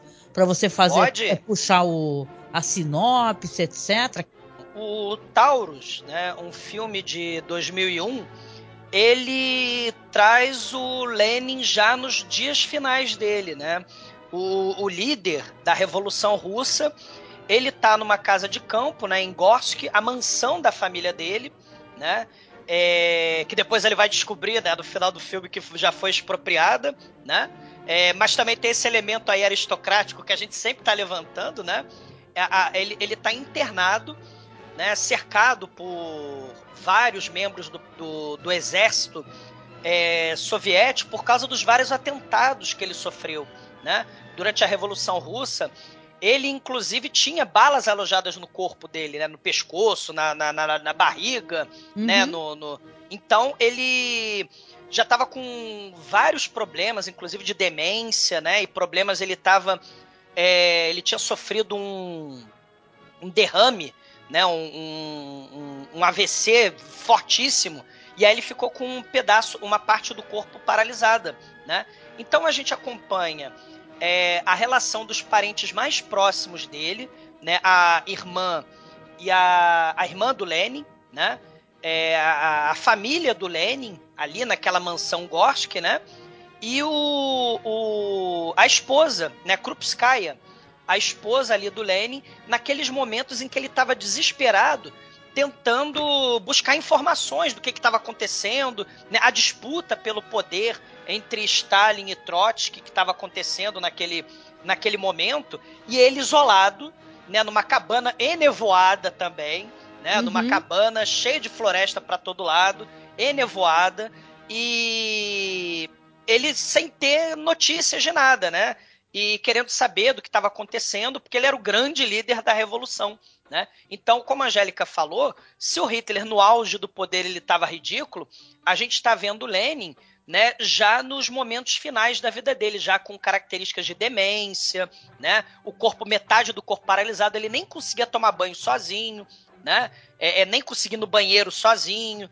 Então, é, é, é- é um período de decadência, né? Do, do, do, do, do Lenin, que tinha, né? Segundo o próprio Sokurov, né? Numas entrevistas, um grande touro para domar, que era a, a, a questão da Revolução Russa e os rumos que ela ia tomar, né? Sim, E, sim. e, e aí o Taurus, né? Esse grande touro, como domar esse, esse touro, né? E aí ele não vai domar nada, né? Porque ele vai falecer e vai ter a disputa de poder entre Aham. Stalin e, e Trotsky depois, né? Não, e também tem uma relação, as pessoas também relacionam esse touro é, com o bezerro de ouro, né? Da Bíblia, né? É Tem uma o- coisa muito religiosa nessas histórias Sim. do, do Sokurov também, né? sim, A, é- é a o adoração, né? A a adoração a esse é. bezerro. Sim. É, é, é o ídolo, né? É, porque seria uma quimera, né? A gente pode pensar, né? O Sokurov, ele é antissoviético, né? Sofreu com o autoritarismo, né? Da, da, da, da censura, né? O próprio Tarkovsky também. Então, ele, ele tá fazendo uma crítica severa à Revolução Russa, né? E, e para ele, né, no caso aí, a gente está vendo Lenin como grande motor né, dessa, dessa revolução e aí está acompanhando né, é, é, os momentos finais do dele que não consegue nem mais é, é, multiplicar, né? Todo mundo sempre falava que ele tinha uma mente diferente do Hitler, né? O pessoal falava da mente brilhante, né? Da, dos tratados é, é, políticos, filosóficos importantes, né? Do, Uhum. do Lenin. E aí a gente vai ter o, o, o ocaso dele, como você bem falou, né, Angélica? E, e, e aí tem um monte de fofoqueiro ali também, a família, né, querendo espionar o que que o, o, A o irmã, né? falando. A que é interessante esse né? personagem da irmã, né? Que É. é, todos estão ali é, em torno dele, é, servindo a ele, mas ao mesmo tempo desprezando ele, né? Tem uma coisa do de uma falta de paciência. Acho que a primeira cena você tem o cara arrancando o jornal da mão dele, né? Logo Isso. no começo do filme, né? Um empregado, né? Para alguém é. que tinha tanto poder, né? E tal, isso é chocante, né? É, é porque tinha. É porque o que, que acontece? O, o, o Stalin e o partido, né? Do, do, naquele período da, da Revolução. Isso é. Se eu não estou enganado, o filme foi é 1922 que ele está retratando. Né? Nesse período, o Stalin, o, o, o Stalin ele proibiu, né? e o partido lá também proibiu o Lenin de ter acesso a várias, a, a qualquer elemento assim que pudesse deixar ele, como é que eu vou dizer, é, é, é, excitado, né? E aí ele podia morrer, podia ter um segundo ataque, né? Uhum. Ele vai ter três ataques, né? O Lenin vai sofrer três é, é, ataques cardíacos, né? Ele vai ficar com derrame e tal. Né? E tanto que tem a, a, foto famosa que é usada no filme, a, a, a foto, né, foi usada pelo Sokurov para mostrar o momento, inclusive o, o fotógrafo, né, sendo é, é, agredido, né, porque tá tirando a foto do Lenin no momento de, de vulnerabilidade, né? Mas é para é, mostrar ele na cadeira, que ele não consegue nem levantar mais, ele é carregado para os uhum. lugares que ele vai. Então, ele de bonezinho, mostrando lá o, o, a vulnerabilidade dele, né, na casa de campo. E, e aí tem um monte de gente, né? Ali que é, tá proibindo, né? Tomando jornal, os telefonemas, ninguém mais é, deixa o, o, o Lenin saber dos telefonemas, né? E aí ele tenta conspirar com a esposa, né? A Krupskaya, para tentar buscar informações, né? E aí, na história mesmo, né? O, o Stalin dá um, um passa fora, né? O Stalin bruto, né? do grosso, né? Vai, vai lá e, e, e, dá um passa fora na, na esposa do, do Lenin. E o Lenin, uma das últimas coisas que ele escreveu foi justamente essa, né? Ou você pede desculpa ou você sai, da, né? Corta relações comigo e tal, uhum. né? É, que vai ser inclusive uma das coisas que o Trotsky vai dizer, né? Que, que é, é, da briga, né? Que o Lenin não queria mais o Stalin no poder e tal. Cara, é a briga, né? Uhum. Pelo poder né? É, e o é, Stalin é... é uma figura muito controversa também, né? E Sim, tal, né? É. Então é. eu estava até escutando um podcast muito bom, depois eu deixo é, marcadinho aqui, mas é, é interessante. É, eu conheço muito pouco dessa questão, então para mim foi muito interessante assistir esse filme e ter essa visão e poder pesquisar, né, sobre na, na, esse na própria... Lenin, é, na própria história que a gente, que, né, o ensino médio, no caso do Brasil, que vai ainda piorar com o novo ensino médio, né, porque vai cortar tempo de disciplina, né, mas a gente, a gente tem aqui, quando a gente estuda a Rússia, né, é, Revolução Russa, aí depois Segunda Guerra Mundial, morte do Stalin e depois Gorbachev. A gente estuda assim, né? Gorbachev e fim da União Soviética. É isso que a gente vê, Guerra Fria, né? Não sei o quê, e aí o fim da União Soviética. Como se é como é passado nas escolas, né? E, e, e aí não mostra, né? A, a, a questão do, do Stalin, né? Depois não mostra lá o Khrushchev, depois o Brezhnev, né? O período da estagnação que você falou, né? E, e a desestalinização e, e, e, as cartas secretas do Khrushchev, né? Caguetando lá o, o Stalin e tal. Tem, tem, tem, um monte de coisa polêmica, tem um monte de coisa, né? É, lembrando também contexto de Guerra Fria, né? O que, que se passa muito também, né? É, é, é o próprio Brasil Paralelo fala muito do, da questão do Holodomor, né, a fome na, na, na União Soviética Nossa, e tal, é. né? São, uhum. são vários elementos ali, não negando, né, que, que teve fome na, na União Soviética, porque teve, mas uhum. fome com característica de genocídio, né? Vamos matar o povo ucraniano, isso não teve. Né? É, aquelas fotos, inclusive, do gente passando fome, é justamente durante esse período do filme do Sokurov da Guerra Civil na Rússia, que guerra civil, né? É invasão de, de, de quase 20 países capitalistas na Rússia. Que guerra civil é essa, né? Porque é, é, é o, o, o, o, exército branco, né, menchevique, né, que era o povo é, é, que apoiava as reformas liberais, era a favor da Rússia na Primeira Guerra Mundial, e o Lenin, que era do outro lado, que era o exército vermelho, né, com o, o, o querendo sair da Primeira Guerra Mundial para fazer a Revolução Russa e tal, né? E aí a gente tem esse, esse, esse conflito né, da, da, da guerra civil russa, onde você tem massacre, chacina, né? E é justamente o que tomava muito, foi nesse período aí, os atentados ao, ao Lenin. É nesse período que a gente tem muitos dessas. É, é, é, é de destruição mesmo, né? Do, do, da Rússia, né? Que vai se transformar na União Soviética. E, e aí, o Lenin, né? Ele já está aí bem doente, já tinha sofrido atentado, né? E, e mais uma vez a encruzilhada que a Rússia que a Rússia passa, né? O Sokurov está falando das encruzilhadas lá na, numa entrevista polêmica que ele deu, né, sobre o Putin, né? Em 2022, ele fazendo a entrevista, né, das encruzilhadas da Rússia, e a gente tem aí em 1922, né, 1917, 1922, a gente vai ter a encruzilhada da Rússia com o Lenin já totalmente decadente, doente, né? Então, é, é, é esse, esse filme é, é, bem interessante por causa disso, né? Uhum. Eu acho esse filme talvez um dos mais perfeitos filmes crepusculares que já foi feito. Porque tudo nele a gente estava até conversando, eu, Angélica, sobre a questão da, da, da, da, fotografia do filme. É até meio difícil de você ver o que está acontecendo. Ela é uma fotografia que ela é dessaturada, né? ela, é, ela é drenada da sua cor e da sua luz. Ela tem um velo, né? Eu falei, é, nossa, isso. eu ficava agoniada porque sou a mulher do HD, né? Eu amo HD, hum. né? Então, é coisa, né? Fiquei com essa mania de uns tempos pra cá. Desculpa, Marcos, assim, só para falar que parece que tem é, é, um velo, algo velando a, as cenas, né? E é proposital, né, claro.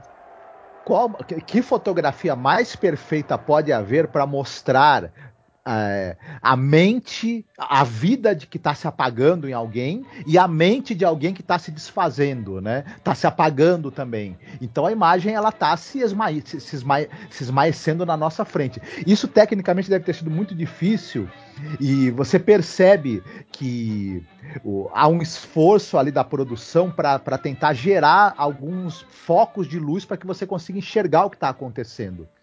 E apesar de, de, de, todo, de todo essa, essa, esse velo que tem na imagem. Mas é interessante essa, essa, essa, decisão estética e muito perfeita também. O tempo todo a gente tem a sensação de, de algo que está se, se acabando.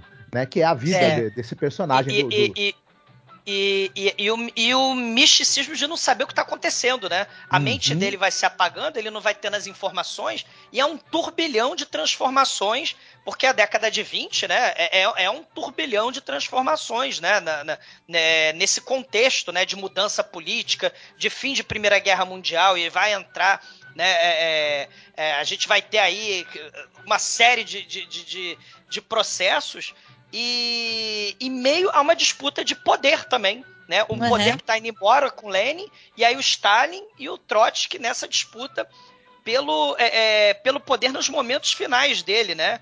E, e aí a gente tem o papel da família, né? A, a, a irmã mais velha, né? A, a Ana, na história mesmo, ela depois, né, vai é, é mandar carta avisando, né, que o Lenin tinha parentesco judeu e tal, e isso aí foi escondido pelo Stalin e tal, né? Então tem, tem uma série de, de, de, de elementos e, e, vou dizer uma coisa, a, os atores eles estão idênticos, são praticamente sósias.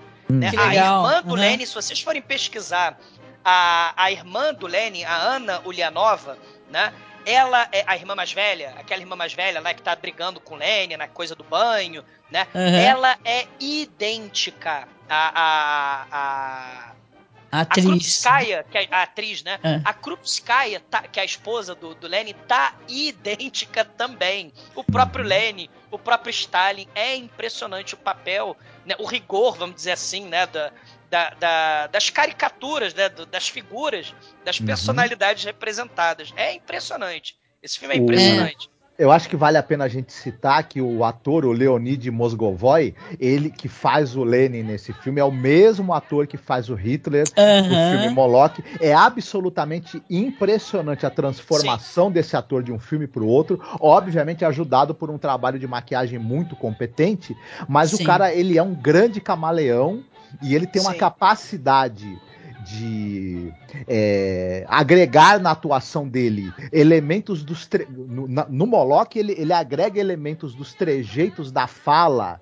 e, e, e de olhares do Hitler de uma, e de, de posturas corporais é, de uma maneira que você fica impressionado quando o personagem pede a paciência e começa a levantar a voz, você reconhece na hora ali o que você via ele nos, nos discursos, né, pavorosos que ele dava para a audiência em, em, em, Berlim, né? E aqui é, é, interessante também a, o, o quanto é, você tem essa coisa do, do, desse homem, né, do Lenin, é, os resquícios do, da capacidade intelectual que ele teve um dia, você vê como, como e é muito brilhante também o roteiro, como o roteiro fala pra gente com poucas é, elementos, por exemplo, essa coisa dele tentar que o Douglas citou, é, lembrar como se faz uma multiplicação de 17 por 22 né? É. E o, o, o, o, momento em que ele está discutindo é, na obra de Marques, é a, a, o que ele fala sobre a aplicação de castigos corporais contra prisioneiros. E, Sim, isso. E, e, e, primeiro que você vê aí, por exemplo, o, um, uma coisa ali, um, um indício do apego quase que que religioso é, religioso aos, às ideias e escritos de Marx e a aplicação disso depois no, no, no governo, né? Que, que, Sim. que, foi, que foi feito Uma, pelo N e outros, Mar... né?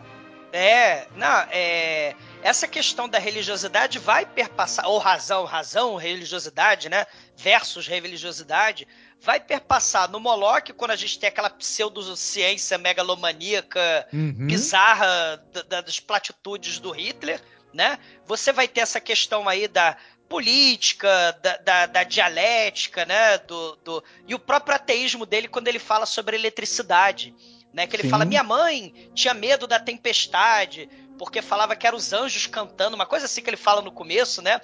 Uhum. Mas a eletricidade, o trovão vai a eletricidade move o dínamo, porque era uma preocupação, gente. É, depois da, dessa guerra civil que, que arrasou com a, com a Rússia, e aí as fotos, muitas das fotos que, que o Holodomor né, vai dizer que foi, foi o Stalin e tal, são, que são desse período da guerra civil na, na, na década de 20, né, porque o Holodomor II né, era do, dos anos 30 lá, né, é, na Ucrânia, o, o, a, uma das gigantescas preocupações é porque a Rússia era um país agrário. Né? Uhum. E, e aí, como é que você vai fazer? Né? É, é, o, o Lenin ele vai falar: a gente tem que eletrificar o país. Né, a gente tem que industrializar o país, né? E, e, e, aí, quando Stalin vence a briga pelo poder, né? Não vou nem entrar no mérito de, de, como, né? Mas quando ele derrota o, o, o Trotsky, o, o, você tem a questão da eletrificação, da industrialização, né? Do, do, do, do, do suor, sangue, lágrimas e destruição do povo russo para industrializar o país e transformar numa potência em 30 anos. Né? A União Soviética virou a, a, o outro lado né? do, do, do da, da, cortina de ferro né?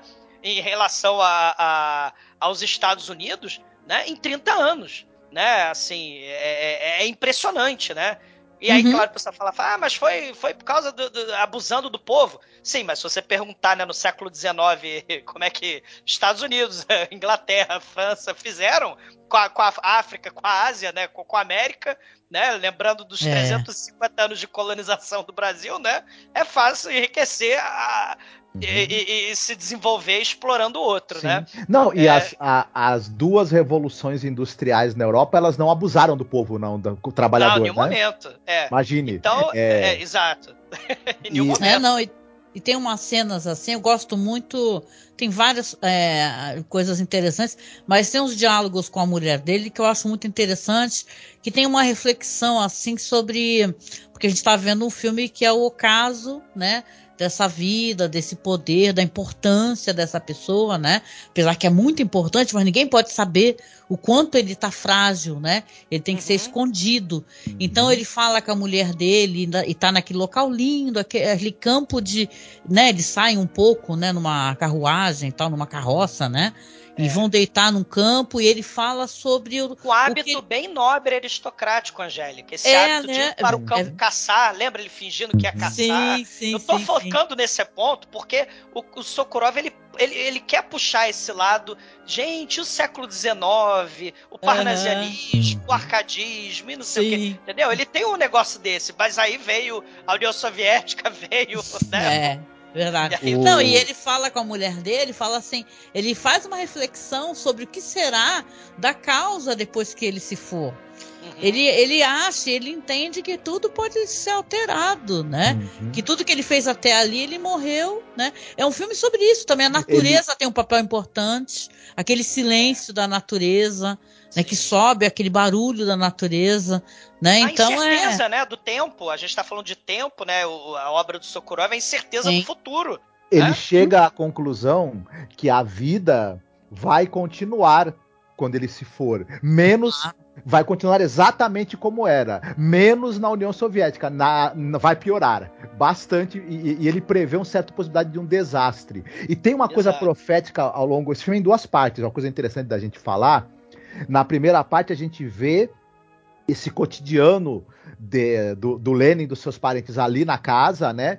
É, tratar ali e, e a gente vê essa tentativa o tempo todo dele, dele, dele tentar recuperar é, um pouco da, da, da, da capacidade dele cognitiva e física e, e- e- e falhando miseravelmente é, é uma- é um, é um retrato da derrota né, de alguém para a doença e para, para o envelhecimento, embora ele fosse um homem na casa dos 50 anos de idade, Uhum. quando né, esses fatos acontecem. O- o- agora, na segunda parte, você tem um momento central que é a, a visita do Stalin. E, eu- e é Isso. muito interessante como, o como com poucas falas o filme faz um retrato dessa personalidade terrível. Você vê no momento em que ele chega ali na casa, como ele olha tudo de uma maneira estranhamente desconfiada. é, Sim, paranoica. isso, você É. vê também o momento em que ele começa a reclamar que ele tá com um problema no olho pro médico ali, e aí você tem esse lado hipocondrí- hipocondríaco e, e paranoico dele retratado. Tem um, tem um diálogo maravilhoso em que eles estão falando, e, depois ele encontra o Lenin, e eles Dá estão uma falando. bengala, né? Isso, isso é uma coisa interessantíssima. É, Essa coisa da, da- da bengala é um, muito simbólica. Que é aquela coisa, é essa toma a bengala é o reconhecimento de que você não consegue mais ficar com as suas próprias pernas, de que você tem que passar o poder. E, e é engraçado como ele fala: nós pensamos em colocar uma inscrição aqui, mas o, o Trotsky votou contra.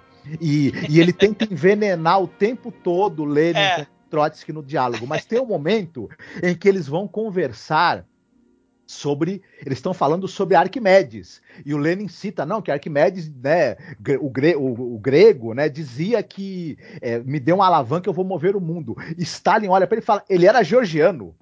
Né? E aí, Porque o Stalin é jo- georgiano também, né? Pois é. e aí a gente Tá alterando a história, né? Isso, você tem numa, num- numa, numa, numa frase, você tem ali exatamente o que a Angélica falou. Dito aí a super hipervalorização da origem georgiana dele, da importância da própria. Porque a Geórgia não é importante em si, ela é, pro Stalin ela é importante porque ele nasceu lá. Ele torna Isso. a Geórgia importante. Isso, E É é questão da personalidade, Isso. né? Do- do- é, exatamente. e o gosto que ele vai ter, né? Que vai se tornar muito famoso em alterar a realidade. E essa, e essa conversa em que, ele, em que ele tenta dizer pro Lenin que, na verdade, Arquimedes era georgiano, é absolutamente. é, vo- você tem, é, em poucas falas ali, o- boas indicações do tipo de personalidade que esse sujeito tem e. O, que o desastre que o Lenin está prevendo após a morte dele Isso. vai se concretizar, né? E, e- e- e- e, Marcos, tem um- uma parte desse diálogo que é aquela da árvore. Né? Hum. O, o Lenin fala, pô, Stalin, tem uma árvore aqui no caminho e tal, bloqueando o caminho, né? Então qual é a solução? Né? Você deixa. Você pode deixar ela apodrecer sozinha, né? Ou seja, que eles estão eles estão fazendo uma metáfora aí pro sistema político, pro Isso. czarismo, né? Isso. Você deixa, você deixa o- o- a árvore apodrecer até a gente poder passar, né, pelo caminho, né, se a árvore. Ou você é, é, tira do lugar a árvore, né? Você pega e tira da, da, da estrada. Aí o Stalin não, você mete um machado e destrói tudo. Isso. Né? Tem, Isso tem, é tem uma, uma característica aí interessante da, da, da terceira opção, Não, né? e que interessante você olhando a história, né? E nada como você ter esse tempo, né, que se toma para você olhar a história é, né, de uma outra época mais adiante, né? Que você vê o quanto a imprensa soviética elo- elogiava constantemente Stalin, né? Descrevia ele como grande, amado, ousado, sábio, inspirador, gênio, né? E tal. Então é muito ousado Uhum. também do Sukhorov, né? E tratar assim, né, o Stalin, né? É uma figura muito controversa, né? Ele, ele pegava pessoas de, de proeminentes universidades, fazia os caras escreverem tratados sobre várias linhas do conhecimento, inclusive linguística, que é famoso, né? Para ele poder assinar como autor. Porque ele tinha É. vai. Ele, apesar de ser uma pessoa medíocre, como todo grande ditador, né? é, a- ele tinha essa vaidade de querer provar que ele também era um grande intelectual no nível que tinha Sim. sido Lenin. Só que ele não era. E É. é, tem essa é coisa que. comparação com Lenin. Porque o, o Stalin, ele tem um, um livro né, sobre a questão nacional, né, que é justamente o- o- uma continuidade da ideia do Lenin, o que fazer após a Revolução. Né? E, e aí tinha essa, essa, esse debate, essa briga pelo poder entre o Trotsky e o Stalin, né? Porque o Stalin falava que o que porque tinha essa questão racial também, o, o gente, né? Na época, né? O, o Stalin, por ele ser georgiano, ele é, é- é- é inferior, né? E Uhum. o Stalin tinha essa questão também, não, eu, eu sou georgiano, né, e tal, e, e vou, vou contratar pessoas para escreverem livros para mim, para dizer que eu sou intelectual também, né? Uhum. Porque o Lenin sim. era um crânio, né? Então, aí, aí tinha essa briga entre Trotsky e, e- e- e- e Stalin, que foi uma briga mortal, né? E, e- e- e- e- e tem essa questão do nacionalismo, né? E do racismo. O Trotsky falava, não, o- os camponeses não podem fazer a revolução, tem que ser o povo lá do- da Europa, da Alemanha, da, da- que tem que fazer a revolução, né? Uhum. Tinha essa briga danada. E, e- e é- e é-. Essa é briga mortal poder. Entre Trotsky e Stalin, inclusive, foi, foi acabar né, com a famosa machadada, né? Inclusive, a gente lembra do diálogo da É. machadada na árvore, né? Do livro. Do filme, Olha né? aí, você mata o mach... mete o machado, exatamente. Mete Isso. o machado na árvore, né? É, Pô, eu queria, eu queria só falar uma coisa rapidinho, porque eu acabo esquecendo. Eu gostei muito também de uma das últimas cenas, que é aquela cena do, do almoço, né? Ou do jantar, né? Que ele tá naquela- Olha aí. Isso, aquela, ele tá na mesa com todas as pessoas próximas a ele, a esposa dele. Aí ele tem uma crise de raiva, né? E aí ele pega a bengala, começa a derrubar tudo da mesa, né? E, e os Nada soldados. com- olha aí. é, e, e os soldados começam a jogar a toalha ou lençol em cima dele Uhum. e fica meio como se ele fosse é, é, um lençol de um sudário, sabe? O cara Uhum. tivesse. Sim, Porque tudo nesse filme tem esses signos que remetem à morte Uhum. também, né? sim. Nesse, nesse jantar tem uma hora que ele chega pras pessoas e fala assim: quem foi esse cara que veio me visitar aqui, né? O Stalin, né? E aí o, É. ele fala: esse cara que veio me visitar, esse cara. Quem é esse cara? Não gostei desse cara. Esse- Eu, acho- eu acho que esse cara é judeu. Aí os caras. A, a gente chega à conclusão, né? No momento em que ele começa a querer perguntar quem foi esse cara que, que acabou de me visitar, que é um co- conhecido dele de longa data, né? E ele fala: quem deixou esse cara ter o poder que ele tem hoje? Foi você, né? A gente chega à conclusão que definitivamente nesse momento a mente do cara se já era, né?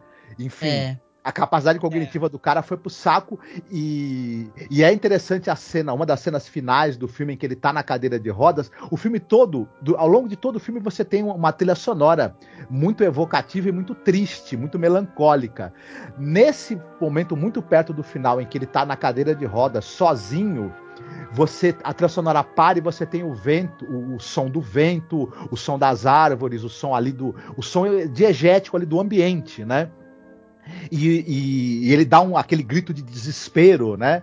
E tudo mais. E, e é um, um dos retratos da solidão e da alienação de tudo, mais assim contundentes também que eu, que eu vi E do no filme abandono, inteiro, né? do Porque abandono, ele tá né? sozinho, a mulher sai correndo para atender um telefone e ele fica sozinho.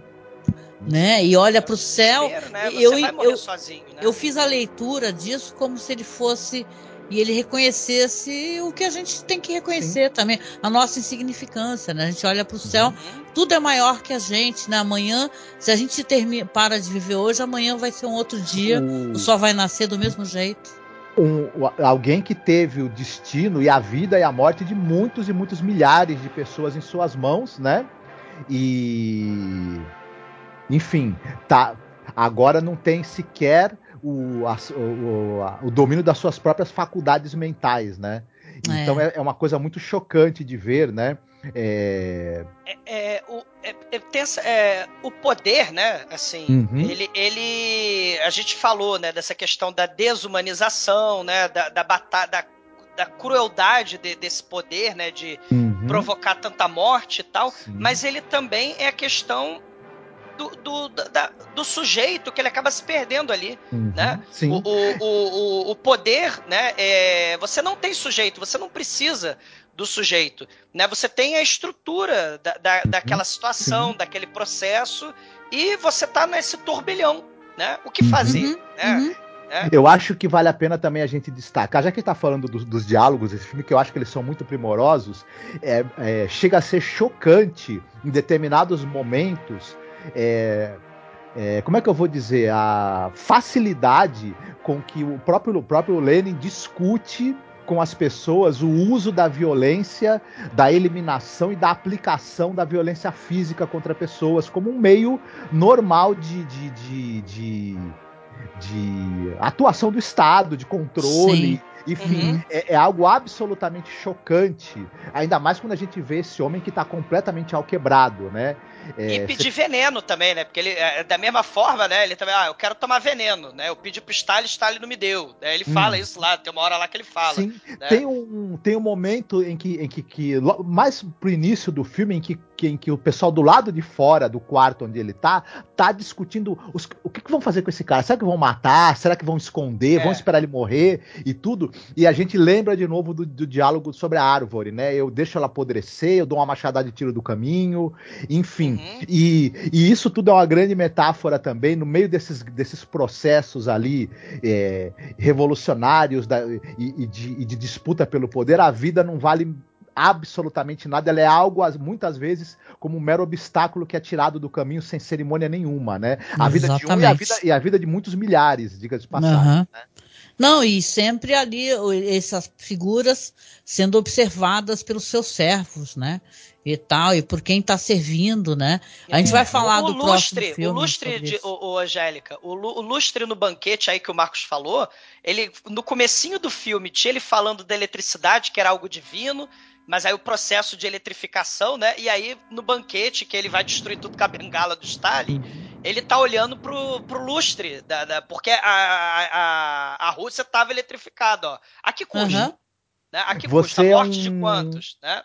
Você vira um, uma, um prisioneiro dos privilégios do seu posto, é. né?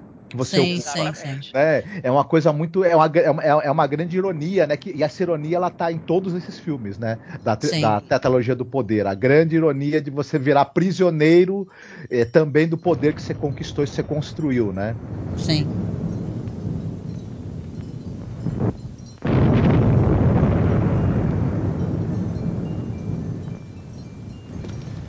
Your Majesty, please come in.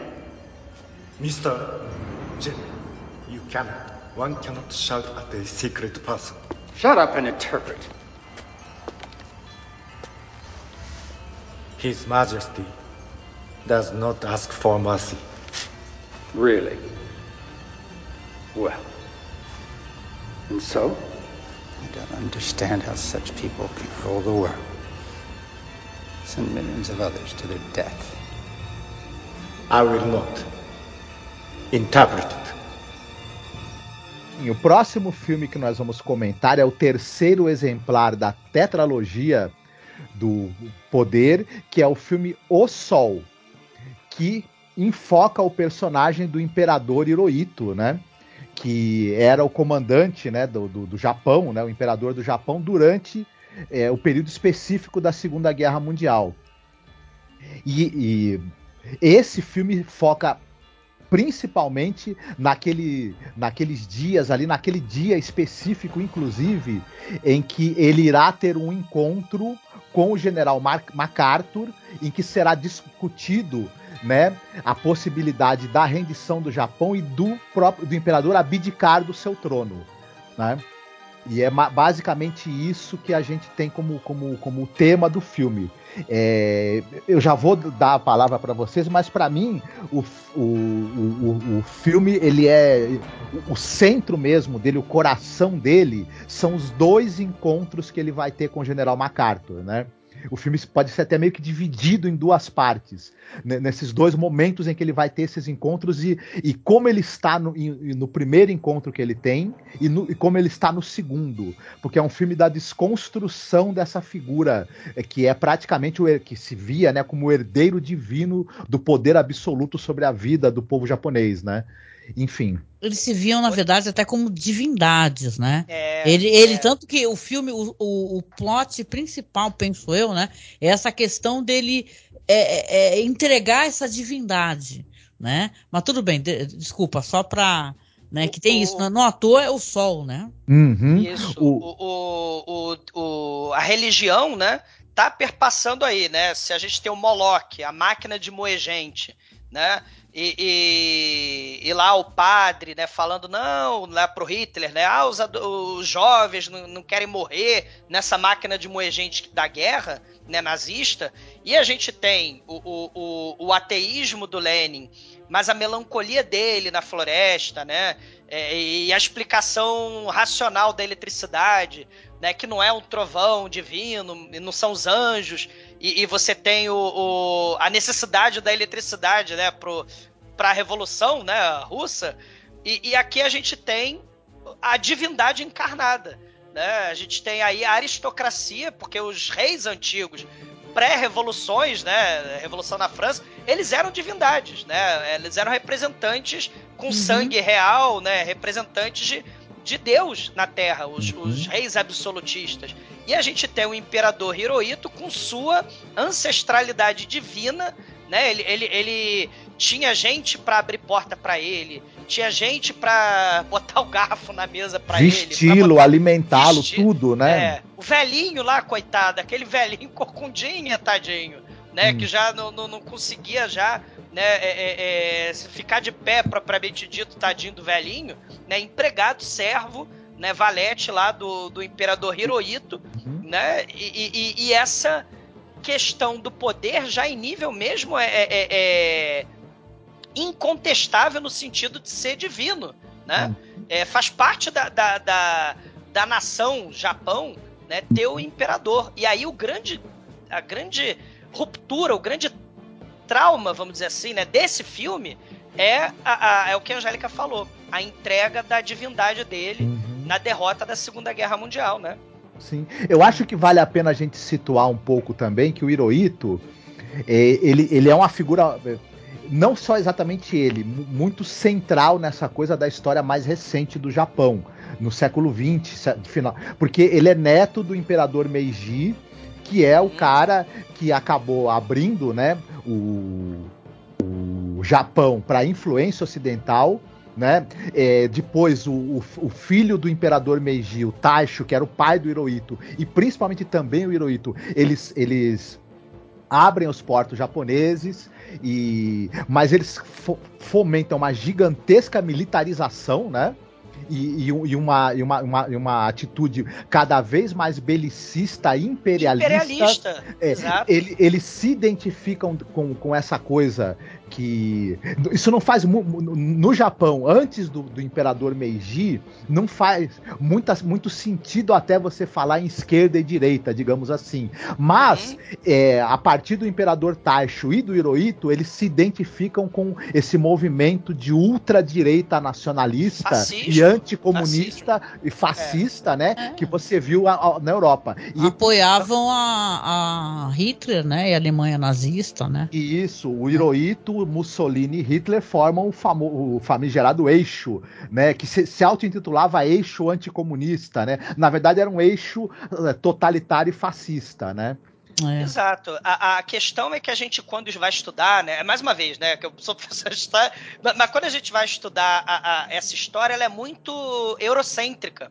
Né? Uhum. E a gente às vezes esquece desse processo aí que o Marco falou muito bem, da, da era Meiji, que é o processo de transformação do Japão numa potência industrializada, capitalista e imperialista fascista, uma máquina de guerra. E então, ocidentalizada, né, Douglas? E, e também, ocidentalizada, né? exato. E, e, e, a Segunda Guerra, ela é anterior, quando a gente fala da invasão da Polônia. O Japão já estava promovendo genocídio na Coreia, no, na China, Sim. né? Uhum. Antes de, de, começar, antes de 1939, né, que o pessoal diz Man que é o início oficial. Sun, né? É, exato. E aí, e aí, você tocou num ponto, Angélica, é, é, terrível da história japonesa, porque o, teve agora recentemente, há três semanas atrás, um mês atrás, a morte do Shinzo Abe, né? Que era o, o candidato lá do Japão, é, é o candidato a, a, a, a, ministro lá no Japão, né? Primeiro-ministro. O Shinzo Abe era neto de um dos líderes do campo de concentração de eugenia, de massacre, genocídio, experimento da, da, do, do é, da, da, unidade é, 731. Eles né? tinham um campo de concentração. Isso é importante falar porque não é muito conhecido. Né, Exato. que na verdade eles tinham um papel terrível nessa história toda de sequestro, por exemplo, de chineses, de pessoal uhum. da Coreia, né? Então eles eram muito odiados. Os russos, né? Russos, filipinos, vietnamitas, o pessoal da Indochina. Era um, um desespero. Né? As, as, mulheres de conforto, né? Quem não sabe, não, e, que. Né, e é importante falar, né, Douglas, só para dar uma parte, que não, a gente não está aqui querendo dizer com isso que eles mereciam bomba nenhuma, pelo amor de Deus, né? E eles receberam duas bombas atômicas, né? Foram atacados. O filme mostra a destruição nesse sentido, né? E tal. O, o, mas é, eles tiveram um papel nessa guerra muito triste. Uhum. E às vezes não é recordado por ninguém. Que assistam para quem tiver estômago, porque tem que ter estômago, viu? Sim. É, o Man Behind the Sun não o é. Philosophy of a Knife. É, o Philosophy é, of a Knife. Esse é daí um também tá, estava no canal também, esse Philosophy of Knight. Então, é, é, gente, é, é complicado é, falar desse assunto, porque a gente entende a dor. Não à toa a gente gravou um podcast maravilhoso. A gente falou do Game Pass Descalços, Clarão Chuva Negra, e a gente é solidário, mas a gente tem que entender. Tanto que tem um dos pôsteres que são maravilhosos desse filme, que é a cartola desse Hirohito, por cima tá uma, um cap nazista da cartola. Exatamente. Né? Então é ele o vai Império ser Showa, né? É o Império de, de a máquina de guerra militar de poder de, de, conquista do Hirohito, uhum. né? E, e, e, é importante a gente, a gente ter esse lado, né, Marco? Da, da, é, em o... consideração. Sim, Show é o primeiro nome dele, né? Na verdade. É. Ele, ele se chamava Show Atenou Hirohito, né? Não, e, e... e, é isso que o, que o. Opa, desculpa, pode falar, Angélica. Não, não, perdão, pode concluir que eu só quero lembrar, lembrei do negócio. Pode falar. Não, pode falar o que você lembrou. Não! eu tô me sentindo mal agora. Não, é que o Douglas falar. tocou no assunto tão interessante. Pode falar, pode falar. Pode porque falar. a gente fica triste como, quando vê a violência, e a violência política é uma coisa muito triste. Entendeu? A gente vive isso no país e não à toa, com essa ascensão da extrema-direita em vários países, você tem a violência política. E o Shinzo Abe ele foi assassinado, ele é descendente dessa dessa pessoa, né, que era um dos líderes de campo de concentração, mas ele era, liga, era ligado à extrema direita. Ele um grupo fundamentalista é, religioso lá do Japão. Exatamente. Ele estava junto com Donald Trump é, nesse grupo, nessa questão desse grupo, nessa divulgação é, que, que desembarca e você vai para os Estados Unidos no QAnon Entendeu? E, e esse menino, uhum. não, não estou justificando o que esse menino fez. Ele perdeu todo o dinheiro da família. A família perdeu todo o dinheiro porque ele, a, eles deram dinheiro para esse grupo religioso aí. Para essa seita. Para essa seita que, por sinal, o Donald Trump estava envolvido também. No Japão, e, e pouquíssimo é, existe de um pensamento de esquerda. Isso é importante falar, viu? O, o, o Japão, Japão o, o, Angélica, ele tem, assim, a, a Yakuza, né? É uma força é, é, é, que governa. Que agora mudou, né? Ela se desdobrou em outras coisas, né? É, a, a, você tem a, a Yakuza e você tem essas seitas fundamentalistas religiosas. né, no, no, no Japão. E uma coisa importante que a gente precisa falar: os tribunais de Nuremberg julgaram, né, condenaram alguns nazistas, perdoaram muitos outros. Muitos nazistas foram para a Europa Ocidental capitalista e para os Estados Unidos, né? É, é a Operação Paperclip, né? A gente vai ter a, a, a questão do nazismo perdoado, vamos dizer assim, por essa máquina, né, já no contexto de Guerra Fria, né? Da mesma forma que aconteceu com o Japão. Depois das bombas atômicas do, do, dos Estados Unidos, você, o Japão não fez um meia-culpa. O Japão não teve essa questão da, da, de lidar com as consequências do fascismo dentro do Japão. Você não teve. Um, um, ah, você teve um pedido de desculpa aqui, um pedido de desculpa ali, mas você não teve prisão, você não teve, sabe? A, a, a, Exatamente. o, o julgamento dos, do genocídio que o Japão promoveu né, nas Filipinas, na Coreia, na, na China, Uhum. né, na, na, na Rússia. É, você não, te, não teve isso no Japão. Então, até hoje, é tabu. E você tem um revisionismo histórico gigante também. Que esses E um grupos de negacionismo, di- né, dessas negacionismo questões, né? gigante. Sim. O Japão ele, ele, ele tem esse problema, né? Ele é um país extremamente conservador. Aí o pessoal, até a gente estava conversando, né? Por que, que a população está envelhecida? Porque é racista. Não aceita pessoas vindo de Exatamente. fora. A população está Brasileiros morrendo. só vão para É, lá é. para fazer trabalhos que são trabalhos assim de é, para pessoas é, são subempregos, empregos em fábricas. Exato. E eles É- não é um- é um racismo os gigantesco. Eles têm Exato. aos brasileiros lá, né? Exato. Não, não Baixa natalidade, né? A É, natalidade é- eles têm problema muito sério sexual, é, que é muito bem abordado num documentário francês chamado O Império do Sem Sexo. É, eles não Isso. conseguem se relacionar porque quando você é muito machista, a gente fala de sexo aqui nesse podcast. Tem Quando o, você é muito ANCAP. tem, tem né? o peru do militar que a gente paga lá o, o negócio pra ficar duro. A- aqui no Japão você tem homens machistas que não conseguem se relacionar com as mulheres. Porque Não, é, é um- difícil pra eles eles entenderem isso. É, eles têm que abrir e fazer concessões. E eles não conseguem, né? É, é engraçado é, você ter uma sociedade tão apegada a, a tradições e a um, e a um tipo, né, de, de um modelo rígido de papéis sociais que, que regem a dinâmica das relações, quando esses papéis mudam e esses modelos rígidos começam a mudar, é, é, essa sociedade é tão incapaz de lidar com isso que algumas partes da dinâmica social param É. param. É. Uhum, Simplesmente. E Isso é uma coisa. E aí, a, a Angélica falou da questão da sexualidade, né? É bem isso, e da, e da- questão de, de- de- das relações e de gerar filhos. Então, e o envelhecimento da população. É, é um É. fenômeno que, na verdade, vai precisar ser estudado durante muito tempo. Acho que os Sim. próprios japoneses vão Vai. precisar se debruçar sobre esse fenômeno para poder eh, entendê-lo, né? E entender a si mesmos, talvez, né? Sim. É, O- não, talvez o- até arrogância minha estar falando isso, porque eu não sou japonês e não sou nenhum, não tenho É, a gente tem que cultura, ter né? essa, essa, essa questão de, de entender que nós não somos eh, japoneses, existe, existe toda uma cultura, entendimento, né, e tal. A gente está fazendo um olhar de fora, né? Sim. Um olhar estrangeiro, né? Que nem aquele, aquele documentário maravilhoso. Mas eu queria só mencionar uma coisa que me deixou muito impressionada nesse filme, é a atuação do Issei Ogata como imperador, né? Vocês falaram muito bem, né, que tem o, o foco principal nesse filme aqui é o encontro dele com o general Douglas MacArthur, né, que constrange ele deliberadamente. Uhum.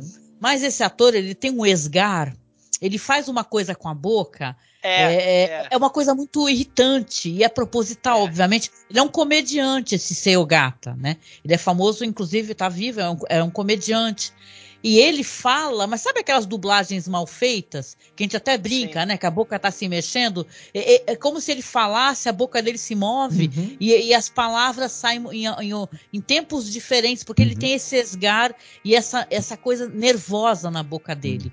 Ele fica o tempo todo sendo. é, é, é, ele é um cara muito culto, né? Então ele se interessa por biologia marinha, então fica toda aquela equipe entretendo ele com espécimes, né? E ele quer ter uma conversa em altíssimo nível lá com, com um biólogo, né? Que tá lá com ele. Só que ele é, claro, um, uma pessoa que alienada, né? E ele não quer Uhum. assumir Exatamente. de jeito nenhum é, que ele precisa se render.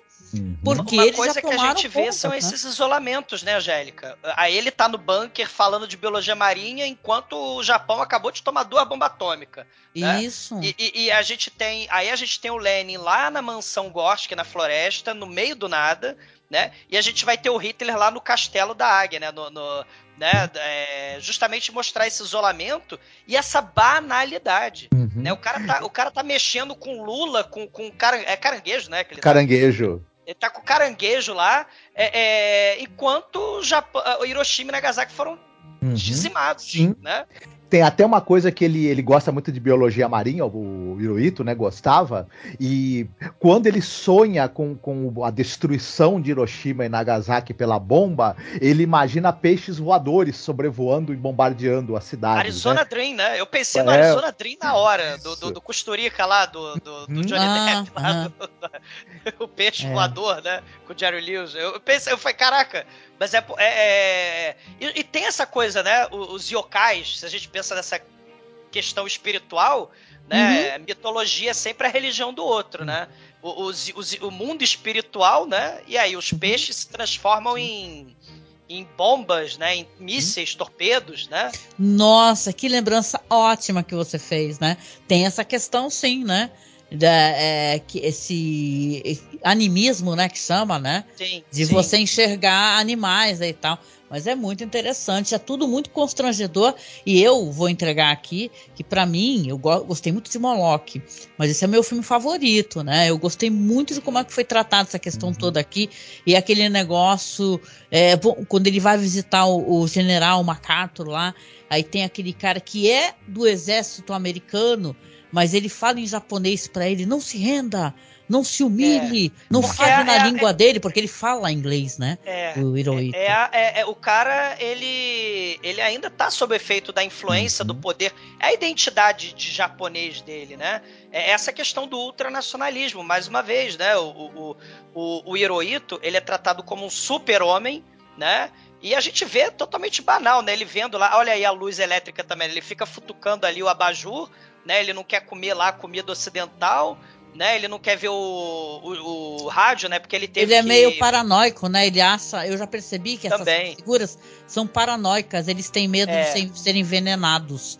Que nem Exato. o Bolsonaro que diz que ele, nos apartamentos aí, de, de político aí, que ele, de Brasília, que ele nunca bebia nada da geladeira, ele mandava trazer tudo, encher É. tudo. Essas pessoas são paranoicas. Elas acham que vão ser assassinadas, né? Uhum. Antes fossem, né? Verdade? Mas não são. Pois é. Eu- Antes- e, e- e- o, e se no Hitler, no, no Moloch e no Taurus, a gente tem aquela fotografia enevoada, né, do, do verde, do cinza, do azul, a gente vai ter aqui aquele marrom mogno, né, do, do bunker dele, né? Aham, vai, ter o- o- um marrom, assim, E opressor o ouro dos também, painéis, né? Os Os painéis, ouro. exato. É. É, porque já é a decadência também, é o luxo aristocrático, né? Mas aí já vai ter a decadência também. E ele. Aí te- e tem uma coisa interessante que ele vai falar também, que ele vai falar com o MacArthur também. Se eu não tô Uhum. enganado, na segunda vez, né? Isso. Porque ele tá, ele tá falando do. Do. Ó, a gente entrou em guerra com os Estados Unidos, a gente atacou Pearl Harbor, porque vocês assinaram o, pro- o, o, o projeto dos campos de concentração. Sim, ouvintes, né? Teve campo de concentração nos Estados Unidos. Uhum, né? Sim. Na, Inclusive, é, tem uma série de terror. É, Isso. Ele, ele cita também a questão da proibição da imigração japonesa para os Estados Unidos Isso, durante o período da racial, primeira, né? guerra, É. da primeira Guerra Mundial. Né? Isso. E, e- e- e aí essa questão, né? É, é hipócrita a, a dizer chega, né? A não dizer, a não ter fim, né? Porque se ele, ele falar, ah, os Estados Unidos está racista com os japoneses, mas olha o genocídio que ele está promovendo lá no Vietnã, na, na, na China, né? No, ó, a- a- o colonialismo japonês pode, racismo contra o resto pode, né? Os países imperialistas eles se arvoram o direito de superiores, mas os colonizados eles são inferiores, pronto, acabou. Né? Mas Ah, tudo o- a gente percebe que é uma pose, ao longo de todo, todo o filme, é uma pose vazia. Porque a É. verdade é, é, as tropas americanas já estão ali, ele já Uhum. sabe, inclusive tá, tá na agenda do dia dele que ele vai se encontrar com o cara para discutir a rendição e a abdicação dele do trono. Antes disso, tem uma reunião dele com o Conselho de Guerra, que é uma reunião totalmente proforme, falsa, em que eles é, simulam estarem comunicando a ele dificuldades no, no- no campo de batalha, né? Sendo que eles já tinham tomado um pau de louco nas Filipinas, enfim, já tinham Sim, tido uma é. derrota total. E é, falam para ele, mas nós não iremos desistir.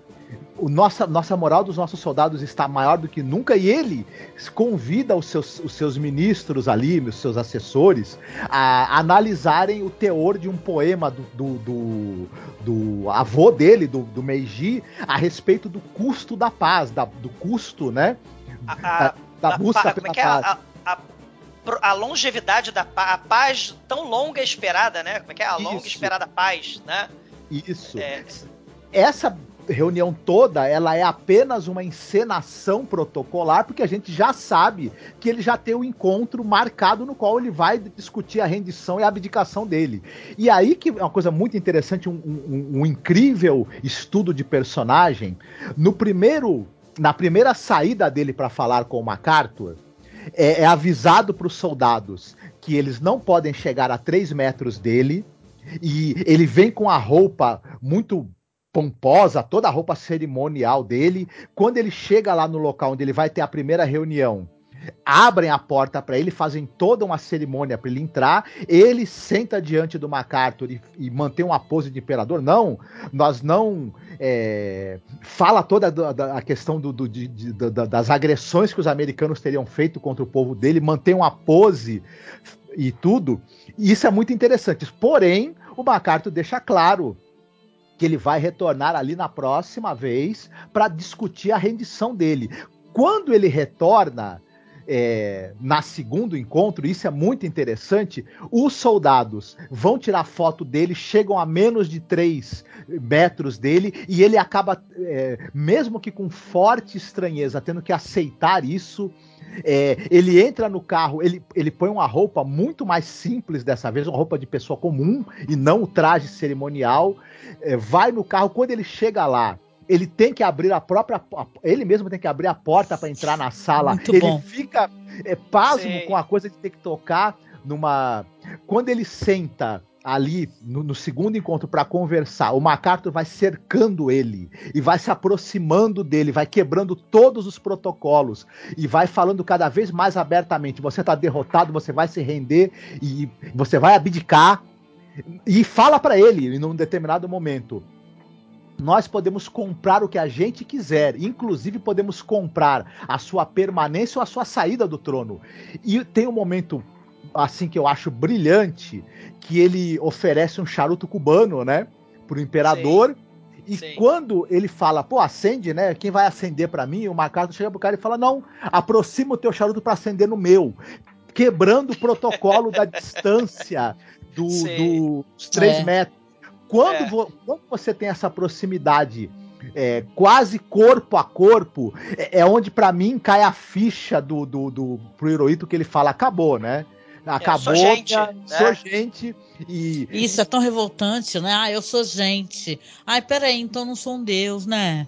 Ah, É, deixa eu me livrar dessa, né? Falando que eu sou gente. Pois é, ódio. pois é. O, o Japão ele não fez essa, né, essa, esse trabalho de, de lidar com as consequências dos seus atos tenebrosos, né, é, é, durante a Segunda Guerra Mundial e antes, né, da, da, da Segunda Guerra Mundial, A- a- a- o genocídio promovido, né, e, e até o, o MacArthur ele fala, esse, esse imperador parece uma criança, Uhum. né? É, Ele, ele, ele e aí a gente remonta àquela ideia de, de patético, ridículo, infantil do Hitler, lá do, do Moloch. Né? Você tem essa, essa aliena... e, e o elemento que vocês falaram, pô, muito bem. A alienação, né? O cara tá tão isolado, tá tão descacetado com essa ideia uh, uh, uh, é, cegante de, de poder, né? Que ele se acha divindade, o outro se acha a pessoa mais inteligente e Uhum. brilhante da Terra, quando na verdade é exatamente o contrário. Sim. Aham. Ele fica o tempo todo compondo poemas, tem uma coisa muito curiosa. E, e tem alguém pra ficar anotando, né? Ele, É. ele, ele fica falando o tempo todo. E tão banal, era a cerejeira caiu, a flor. Isso, Chegou ele é um poeta. inverno, É. Ele fica fazendo considerações, né? São Sobre o papel. haikais, né? Haikus. So- É, é. Isso. Ele é um poeta medíocre, né? E ele fica o tempo todo também fazendo considerações sobre o papel do Estado, o papel do imperador, e tem alguém anotando ali, e são platitudes também. Enfim. é, E é um negócio interessante como é, essa, essa dinâmica, né, de, de cada palavra que sai da boca desse líder ser tratado como um feito para ser guardado para a história, né, para a posteridade, e ter alguém anotando, um puxa-saco anotando o tempo todo, né, Saco. né? Exato. E, e Não, sempre... e, os, e os eternos funcionários regulando ele, né? Então, Nem que Uhum, seja pra uma frestinha, né? E, e o protocolo que vocês falaram também, né? Tem que ter a hora de comer, a hora disso, a hora daquilo. E uma coisa interessante nesses filmes todos é a quebra de, de protocolo. Né? Uhum. Tanto Hitler, né, vai, vai, vai fazer cocô não sei aonde, vai pra, pra floresta, né? Uhum. é, vai falar bobagem. O Lenin também vai quebrar tudo lá no banquete, na hora lá do banquete, né? Chique. E o, e o Hirohito também, né? Uhum, Vai ter quebra sim. de protocolo como É. elemento Uhum. fundamental né, na história dele. eu acho que tem sempre um ponto central, na, por exemplo, tem o momento em que a Eva Braun chuta a bunda do Hitler no banheiro. É, É um É. ponto de contato físico, né, que a gente vê, contato físico literalmente. é, literalmente e nada reverente para um, pra um, pra alguém que tem poder. Sim. Tem o momento em que o Stalin dá na mão do, do, do Lenin uma bengala que é tipo assim, ó, tá vendo? Tu não consegue mais se aguentar nas suas próprias pernas. É. Toma a bengala pra você. E É. o momento em que o MacArthur vai acender o charuto do Hirohito. Esses três momentos É. são muito... Ele, ele, é, ele é fã do Chaplin, né? Na hora que vai tirar foto, fica perguntando: ai, você parece o Charles Chaplin. Parece porra nenhuma, né? E É, tal. é. E aí, você vai ter o desfecho do filme. Ele vai receber a esposa dele, é, não aparece mais ter os filhos dele. É uma cena muito bonita, né, interessante. Na esposa que estava longe dele, ele vai se declarar, né? É, é um, um humano como a gente. Veja bem que loucura, né? E tal. Ah. E, a, e a vida dele vai ficar muito mais tranquila. Parece que ele Uhum. se desfez de um peso enorme, Isso. né? E tal, né? Uhum. Como o Douglas citou, ele não vai ser responsabilizado pelos crimes de guerra do Japão e não vai ser feita. Tudo bem, o Japão, o poder efetivo vai passar a ser dos primeiros ministros, o, o imperador, incluindo ele, vai ficar uma figura mais figurativa do que qualquer coisa, mas ele escapa das punições e de O perder. que é, acho que até hoje, né? Por sinal, Isso. de passagem. Sim. Ele escapa de ser punido porque ele aceita fazer o papel de títere dos interesses americanos e ingleses na região, né? É, dizem que os Estados Unidos re- re- é, reescreveram a Constituição deles, né? Uhum. Sim, Então. sim. O, o- o Japão, ele. Quando a gente pensa nessas, nessas questões né, do, do, do nacionalismo e, e o caminho né, do, do fascismo, por que, que você tem uma ascensão da extrema-direita né, nesses lugares, especialmente no Japão? A gente vê aí. Né, o, o, o próprio governo não fez meia-culpa até hoje.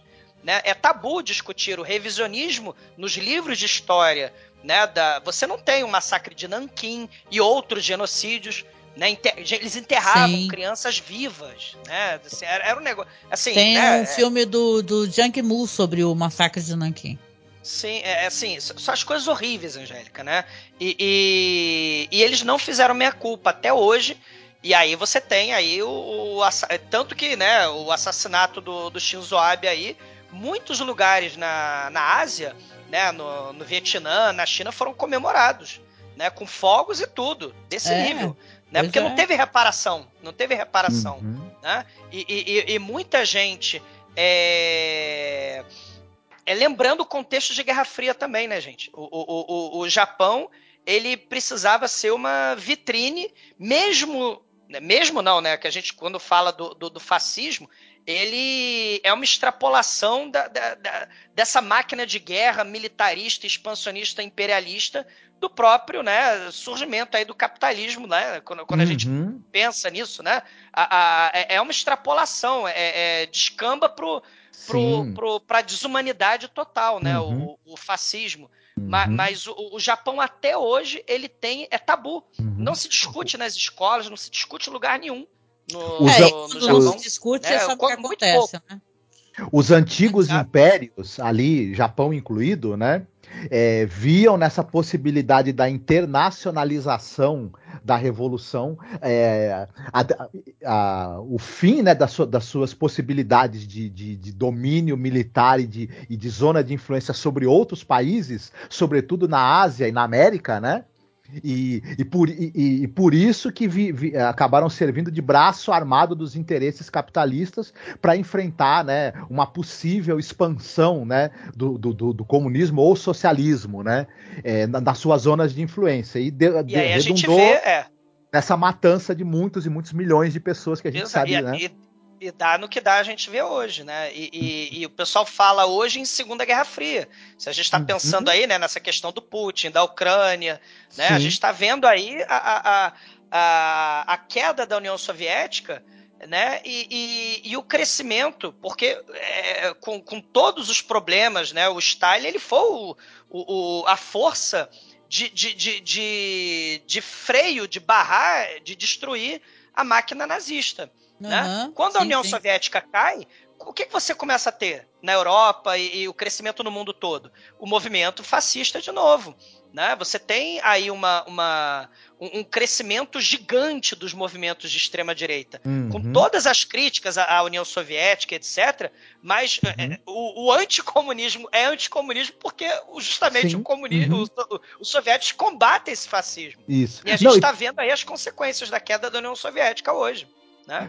é, política e história é, é- é um- é escrita em linhas tortas, né? E, e é engraçado a gente pensar que, por exemplo, a União Soviética, que era, obviamente, uma, uma autocracia, né? Um partido Uhum. único, é, não, é, era algo ditatorial e e imperialista do seu jeito, mas para o resto do mundo, ela acabava sendo uma forte influência dentro dos países aqui no Ocidente do pensamento progressista, que fazia frente a esse conservadorismo de ultradireita nacionalista que também estava ali. É engraçado a gente pensar isso. E, e como, e como com o fim da União Soviética, de certa forma, esse pensamento progressista pe- perdeu força e acabou cedendo espaço político para esse ultranacionalismo conservador péssimo, né? E que. E quer ver, ô, ô Marcos, quer ver muitas. Quando a gente fala dessa E- questão e- do sangue puro, e Douglas, da, da, que da- o- da aristocracia, aí a gente vê muito monarquista aí, né?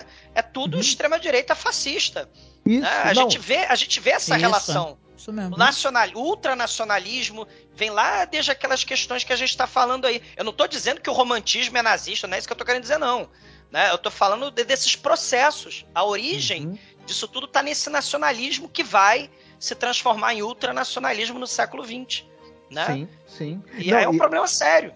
E é engraçado como, como essa coisa do liber- do- dos liberais, que deveriam teoricamente estar ah, associados ao pensamento mais progressista, como em determinados momentos eles não veem problema nenhum, nenhum mesmo, em namorar essa ultradireita, ultraconservadora e retrógrada ao extremo, né? É O- o Marco, interessante. eh, eh, pois é, o, totali- o totalitarismo democrático é o totalitarismo, né? O totalitarismo liberal, melhor dizendo, né, é o totalitarismo do capital.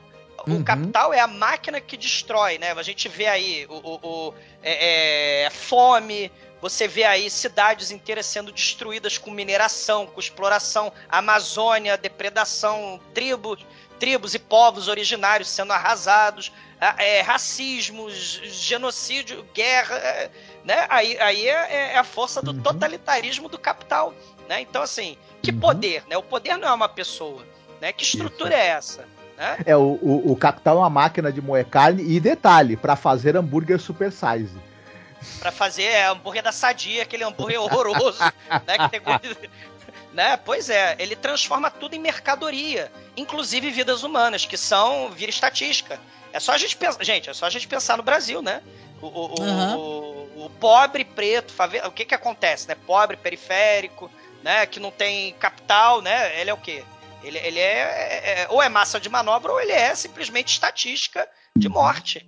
Né? Sim, é o, É. é o cara que a bala perdida encontra ele, né? Sempre. É impressionante. Exatamente. Né? Então, Pois assim, é. ah, mas que, o- que o nazismo, não sei o quê, como se fosse uma coisa distante, né? O totalitarismo tá aí, né? Tá aí. É, e você falou muito bem dessa questão desse nacionalismo exacerbado. É um, do- não, é, não é à toa que nas listas é uma das primeiras coisas que a gente tem que tomar cuidado e refletir isso daí, porque isso leva a outras coisas, né? Esse nacionalismo exacerbado de você ser contra tudo, contra é, colocar culpa em estrangeiros, aí você começa a colocar sempre a culpa nos outros, né? Então é Exato. interessante refletir, né? Uhum. Isso, a xenofobia. Deixa eu só falar uma coisa antes da gente passar para o próximo e último tópico, que vocês falaram sobre a questão dos campos de concentração eh, nos Estados Unidos de japoneses, e tem uma série que ela foi feita pela AMC, chamada The Terror, né, que até segue outras eh, séries nesse sentido, porque teve uma que foi no uma questão eh, marítima e tal, no alto mar e tal, em geleiras, e essa versão, é, é, conta- essa temporada, ela conta justamente a história é, desses japoneses, que foram 3 mil japoneses que ficaram no campo de concentração é, é, depois do ataque a Pearl Harbor. né? Então, existe essa série aí que é chamada, chamada Infâmia, e, e é uma série interessante assistir. Uhum. Tem uma questão de fantasmas, é uma série de terror, né? Mostra aí os, os kaidans, né? O, do gênero kaidan, né? Mas só pra deixar claro isso daí, tá, gente? Antes da gente passar pro próximo tópico. Ô, Angélica, é, só, só reforçando isso, né? Quando a gente fala de nacionalismo, a questão do sangue puro, a aristocracia de sangue real, né? E a gente descamba no século XX para esses processos de segregação étnica, né? A gente tem até os anos 60 os Estados Unidos, né? A máquina ultranacionalista patriótica, né? Você tem esse- a, a- a segregação nos Estados Unidos com as leis né, racistas, a, a África do Sul com apartheid, né? O campo de concentração de, de, de japonês, né? As leis anti-imigração na Europa e no próprio, nos próprios Estados Unidos. Então essas coisas estão relacionadas. Né? Uhum. Quando o pessoal fala que liberalismo é, é- é ausência de Estado, é muito pelo contrário. O Estado garante a atuação desse capital no mundo todo. O, né?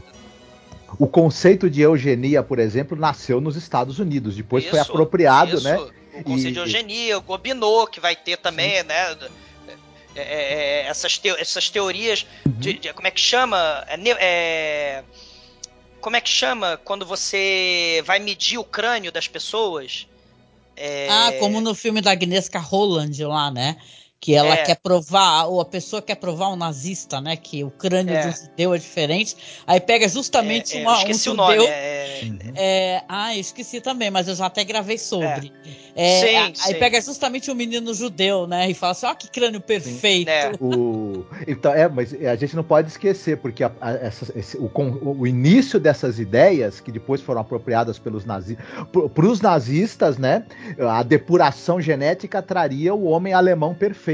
Mas mui- antes disso já havia a crença nos Estados Unidos de, de, um, de, de- de um gru- grupo ali de pessoas ligadas a, a esse lado mais obscuro, digamos, da ciência, de que a depuração genética produziria um texano. Desculpa. Acho que Exato, exato. Mas é, mas é. Não, Ai, e, meu e a própria lógica de eu vou é, atacar o indígena, o mexicano, porque aquele território é meu. Pronto, acabou. É, né? não, eu e- sou melhor do que eles. né? Sim, e eu queria até botar uma aspa aqui. Você sabe que lançou esse filme Prey, né? Que é um, um filme sobre. É uma, é uma história dos, de Predador, né? É uma continuação, faz parte desse, dessa mitologia dos filmes Predador. E é a, a protagonista é uma mulher indígena, né? É um filme maravilhoso, né? Sim, que, eu nossa, a nerdaiada tá putíssima, chamando Ah, mas sempre assim, Predador ah, a morte do. Sandman não pode ser negra e não sei É, o não, quê. e assim, não, começa. chamando de predador Pocahontas, sabe? Como É. se diminuísse. é- é- é- Uhum. é- então tem toda essa questão e você vê gente de esquerda falando isso, sabe? Pois é. e acha, é. se acha super engraçado falando isso, né? Não vê que é, é o machismo, que é você ser, Racismo. é um racismo e é uma vergonha, é uma vergonha.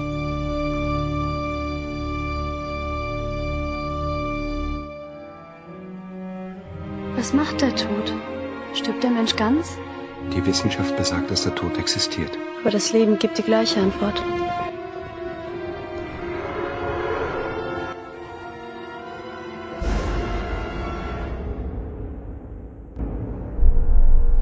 Du willst doch Geld von mir haben. Wieso, wie meinst du das? Ich habe für dich kein Geld. Então a gente vem agora aqui para o último filme da tetralogia, que é o filme de 2011, O Fausto. Esse filme, ele é dirigido pelo nosso querido Sokurov, ele é situado ali no século XIX, ele é uma livre interpretação da lenda de Fausto e as suas respectivas adaptações literárias, tanto por Goethe, né, como por Thomas Mann, e é todo falado em alemão, né?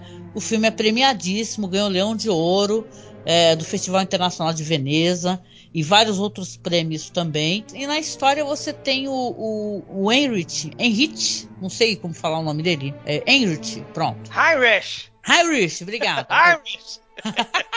o Heinrich Faust, que é interpretado pelo Johannes Zeiler, que ele é movido pelo seu desejo de iluminação.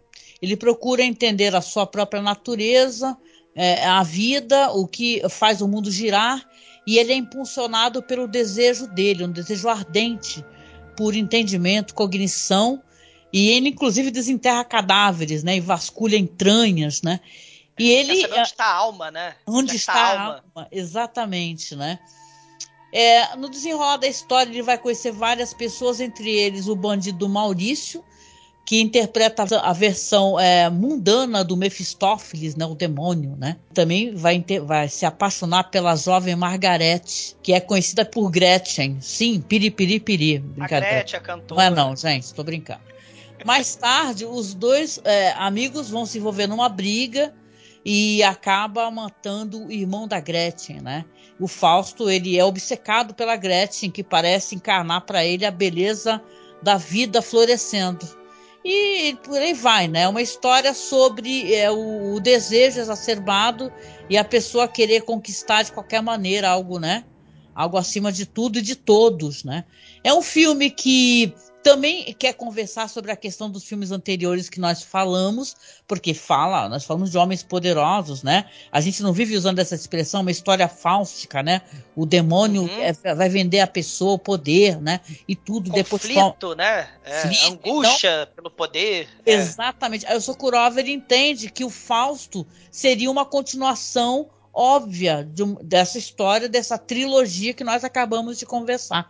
O que, que, que, vocês acharam do, do Pois é, remonta lá, é uma história do Goethe, lá do, do, do romantismo, lá daquele período do, né, clássico, tá vendo? Do, do, do século XIX. Onde está a origem desse desejo pelo poder ou por ser mais. É, é, por buscar o conhecimento, né? Ou então, se a gente pensa né, no, no Fausto como a, a encarnação, vamos dizer assim, do projeto iluminista de, de, de, de ter poder, né? De, de, de, ter a solução dos problemas do mundo, tá no conhecimento, tá na razão, né? O cara é um médico que quer saber onde é que tá a alma e tal, né? A gente tem ao mesmo tempo isso, mas ao mesmo tempo o pragmatismo, né? E como é que eu vou viver para sempre? Né? Ah, você vai ter que vender a sua alma com sangue, né? Tudo tem um custo, tudo tem, você tem que, né? Você tem que fazer um pacto, né? Tudo tem um custo, né? E é, é, é o clássico, né? Da, da ideia do, do, do Fausto, né? Só que diferente lá do Goethe, né? O Mephistófeles todo bonitão, todo sedutor, né? A gente tem uma das figuras mais grotescas e, e, e bizarras, né? Que é o Maurice, né? Do, do filme do Sokurov, né? Isso que, é, isso que é muito uhum. interessante, né? Que, que o, o, o, tanto o doutor né, que era para ser o ápice da razão, né, intelectual, não sei o quê, e o, o Mephistófeles, né, que era para ser sedutor, né, e, e, inteligente da, da trama, né, de, de armar contra o, o, o, humano, contra o mortal, né? Ele simplesmente não sabe escrever direito, o contrato é todo é todo errado, né? Ele não tem um plano certo, ele é todo grotesco, né? Ele, ele não tem o, o, o, peru, ele, o peru fica na, na, bunda dele, ele é todo corcunda, todo feio, todo deformado, o, o Morrice, né? Uhum. E, então, então, e a cidade também é toda feia, né? Toda podre. As pessoas são todas, né? Tirando a, a Margarida, né? A Gretchen, né? todas as pessoas têm uma, né, é, é, é uma, uma, uma, podridão, vamos dizer assim, né? É, é uma, uma, corrupção interna, uhum. né? Isso é muito interessante, né, Mar? Sim, esse, esse filme é, é, até engraçado a gente pensar como é que ele se comunica com os outros filmes da, da, da, tetralogia. Mas eu acho, Douglas, que você já matou bem aí a charada com que você falou. É claro que o personagem do Maurício, que é o Mefistófeles, né? Ele é esse essa criatura ali. É interessante que ele, que ele é uma espécie de, de agiota, né? Enfim, é um cara que mexe com dinheiro. A gente já faz essa ligação com o poder econômico ele se apresenta como um sujeito que pode fazer tudo, que possa te, te realizar seus desejos. Mas o cheiro gente... do ralo, né? Do, do... Isso. do... Mas como você falou, ele é, um suje... ele é um sujeito fisicamente repulsivo e degradado, como a gente de certa maneira vê Hitler no, no, no primeiro filme da, da tetralogia. Ele é um cara com, com, vai escrever o contrato ali, tem erros de, de, de, grafia, enfim, a gente começa a desconfiar que ele não é intelectualmente tão é, não tem a educação que ele fala que tem. Inclusive, chega uma hora no, no filme em que o próprio Dr. Fausto não aguenta mais as platitudes e bobagens que ele fala o tempo todo, como se aquilo Sim. fossem ditos. E aí a gente tem um paralelo também com, Hitler, é, é. com Hitler, com, com, com, com, com as três figuras retratadas nos três filmes anteriores, que Sim. tudo que saía da boca deles era anotado como se fosse algo para ficar para a posteridade, para gerações futuras. E e é interessante também pensar no, no, nesse personagem específico dessa adaptação, no, no, tipo de ser humano que é atraído para um, ser fantoche de um governo totalitário, né? O, o Fausto, ele é um, um, cara que, por exemplo, ele, ele faz pequenos trabalhos no hospital lá do pai dele, que é um hospital improvisado e, e, e, e bem caótico, né? Enfim, Sim. tá longe de ser um, um, grande hospital. É, um, é uma chimboca improvisada para atender o pessoal daquela, oh, da cidade ali. E, e tá todo mundo passando fome. É um momento isso, de crise, é um momento isso. de pobreza. A nobreza uhum. tentando se agarrar em qualquer coisa ali, né? Uhum. É, a, a, eles, eles, eles, eles vão. A, é, é, eles, eles, a própria nobreza mendiga lá ovos uhum. e carne, né? Que o padre tá dando lá, né? Isso. Tem uma cena muito boa que o pai dele ganha uma, uma, uma comida de pagamento é e o Fausto fala para ele: Pô, você não vai me dar um, um, um ovinho desse aí, não? O pai dele não. Porque também ele é um cara que, em vez de ele ficar no hospital fazendo o plantão para poder é, merecer que, que o pai dê alguns tostões para ele, boa parte do dia dele ele fica exumando cadáveres para tentar encontrar o local ali da anatomia onde estaria guardada a alma, porque ele Isso. também, além de, apesar dele ser um cara com, que está passando fome, que, que não é nenhum médico brilhante, ele tem a pretensão de desvendar o sentido da vida e, e, e, e a natureza da alma humana. Que, claro, ele não tem, não tem capacidade para isso. E isso é, é incompetência. É. Isso. isso ele é facilmente seduzido por essa figura, né, que ele enxerga como alguém dotado de um poder sobrenatural ou divino, né? Mas que no final das contas, o cara vai seduzir esse sujeito que que é o Fausto, que ele engana a si mesmo achando que ele tem pretensões intelectuais e metafísicas é. superiores, mas ele é seduzido pelo quê? Dinheiro, o tesão por uma menina sexo, mais nova, luxúria, sexo, é. luxúria, né? E por autoindulgência, né? De poder se Isso. achar. É, a... É. Desculpa, pode falar, Douglas. É, é, é, uma, é uma questão que a gente percebe, o, o, o Marcos, que é a baixa autoestima. Hoje é um problema seríssimo né? Uhum. Quer dizer, sempre foi, talvez, né? A gente, né? Mas quando a gente pensa, por exemplo, nessa galera de baixa autoestima hoje, que começa a, a, a, a, a se é, é, identificar com, com, com, certos valores da extrema direita, porque você precisa atacar o próximo, você precisa atacar o outro para se validar. Né? Uhum. Você precisa destruir o outro para se validar. É um processo de baixa autoestima evidente né? E aí a gente tem a, a, a questão de como a promessa né, de, de um poder, e não é um assim, não é grandes coisas, né? A gente está falando aí, né? É sexo, é, é, é, é satisfação intelectual, né? E, uhum. e, e, e, dinheiro. Né? Isso, e, e vinho, e- e vinho, Uhum. né? Que ele, que ele vai lá na taverna. Imortalidade, né? Também. A imortalidade, exatamente. Eterna juventude. Só que aí é, É muito mega- complicado, né? Porque o cara que tá te oferecendo isso, o cara que tá te oferecendo a imortalidade, a eterna juventude, dinheiro, visivelmente é um cara que é meramente um usurário, portanto ele não é incrivelmente rico. Ele é um cara fisicamente degradado e, e repulsivo, mas vai te oferecer a juventude eterna. É um cara que que ele fica tentando se insinuar pra. pra, pra, pra porque que ele, ele leva o Fausto. O Fausto vai se apaixonar pela Margarida, porque ele leva o Fausto numa casa de banho pra pra mulheres ali, né? Tem pro caldeirões ferventes ali, né? Isso. Tem fumaça, Que é, uma, é como se fosse o inferno da luxúria. Pro Fausto ali. pro Fausto ali escolher uma, uma, uma, uma mulher que ele queira, ele vai se apaixonar pela jovem Margaret, Ma- Margarida. Mas fica claro, pra, na hora que o, que o Mephistófeles está ali, que aquelas moças não, não têm nenhum interesse no Mephistófeles e acham ele repulsivo. Então, Exato. ele tá longe de ser alguém que aparentemente realmente pode te oferecer tudo isso que ele tá te, te, te querendo trocar sua alma pelo, por aquilo, né? É, O, o. Fausto é um grande O- idiota o- de acreditar que aquela criatura pode dar pra ele realmente a realização dos sonhos dele, né?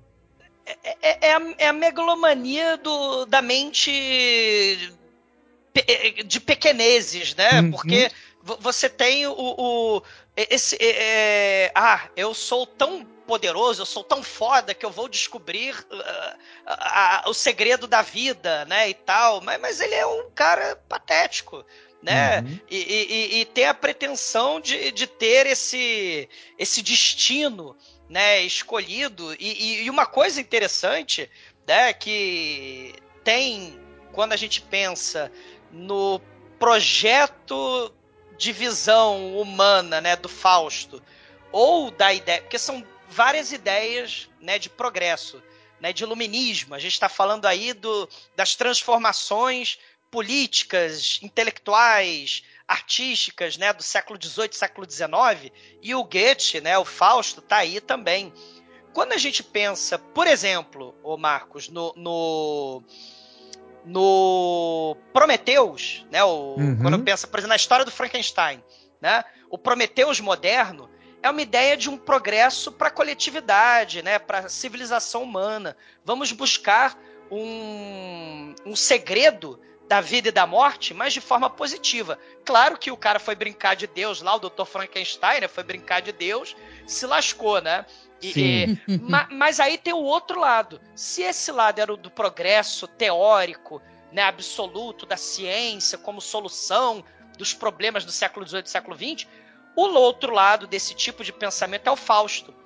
Ele quer o poder, o conhecimento para transar, para, sabe, é mundano, é, é pragmático. Uhum. Né? E aí, Uhum. uma, das que- uma das críticas que se faz ao poder, e provavelmente o Sokurov estava ligado nisso, provavelmente, né? Não sei, tá, muito provável, né? Ele estava ligado nisso, é que o, o lado, não o lado da civilização, não o lado da busca pelo bem que a ciência pode trazer para a civilização, o lado prometeico, mas o lado fáustico no século XX. Quando a gente Uhum. tem o, o avanço da ciência, mas é para ganho mesquinho, é o ganho para destruição do outro, né? Pra, é o ganho, o avanço do capital que a gente estava falando para Uhum. alimentar bilionário, né? Porque bilionário não tinha que existir, né? Então a Sim. gente está É. pensando aí na questão fáustica Uhum. do século XX e agora no século XXI, né? Uhum. Qu- Quando ele vai criticar o Putin, por exemplo, né? Como uma pessoa também que quer buscar o poder, porque ele é uma Uhum. pessoa extraordinária, mas não é extraordinário, não, né? Mas- O, o Mephistófeles nesse filme, você vê que é, ele se veste bem, né? Bem para o, o padrão daquele pessoal daquela região É. ali que tá todo mundo passando fome. Então ele, se- mas por dentro, né, por debaixo das roupas tem um corpo completamente disforme e podre. E é engraçado como o, o Fausto ele passa a se vestir melhor também quando vai começa a andar com esse com, com esse com o Maurício, né, com, com o diabo Mefistófeles da história. É. Mas ele continua, apesar de estar bem vestido, ele continua inseguro, ele continua uma pessoa com a personalidade completamente influenciável. Ali dentro daquela roupa continua o mesmo sujeito faminto, é. desesperado, confuso a e perdido. autoestima, né? É, Exatamente. São pessoas inseguras e recalcadas, como a Angélica falou. Ele... Né? Pessoas. É, é assim que, que, que promovem o avanço do fascismo. Ele né? vira uma espécie de puxa-saco da mãe da Gretchen para poder ficar Isso, perto dela chegar... é, é. e nunca tem coragem de se declarar para ela, né? E, e, é engraçado como ele vai sendo manipulado, porque o demônio vai. E é engraçado como você como, como justamente isso, né? O autoritarismo e o fascismo transformam você num títere através do, do, do, adulando a sua mediocridade e vão te levar a cometer crimes. E ele é indiretamente levado a assassinar o irmão da Gretchen e depois, mais para frente, é, é, é, é, levado a abusar dela e acusá-la, né, da morte da mãe, né? E, e, como, e, e ele uhum. vai se, aceitando cometer esses crimes. A, a, primeira morte ele fica chocado, mas depois a facilidade com que ele aceita a proposta do Maurício de ter a possibilidade de, de, de simplesmente durante uma noite abusar da Gretchen e depois a facilidade com a qual ele, ele permite que ela seja acusada da morte da própria mãe demonstra no final das contas o quanto esse sujeito ele já está moralmente também degradado ao extremo né? Terrível. É, é, e tem um detalhe também, se a gente pensar no, no, Por exemplo, no filme do Hirohito, tem uma cena do chocolate, né? Que eles estão famintos também, porque tá em crise, o palácio está todo destruído também, né? E uhum. quer manter a pose. Que é essa ideia, a decadência está lá, mas você quer manter a pose. Né? É uma coisa bem aristocrática também, né? E aí a gente tem os, um quadro, um quadro, um livro, um álbum ali, ocidental dos Cavaleiros do Apocalipse medievais. Uhum, lá no, no, no Hirohito, né? No, ele, junto com aqueles chocolates lá. Do, né, é uma gravura lá. do Dürer, né? Dos quatro Cavaleiros do Apocalipse. Isso. Que é a, é, exatamente, que é a figura do século XIV, XV, por aí, né?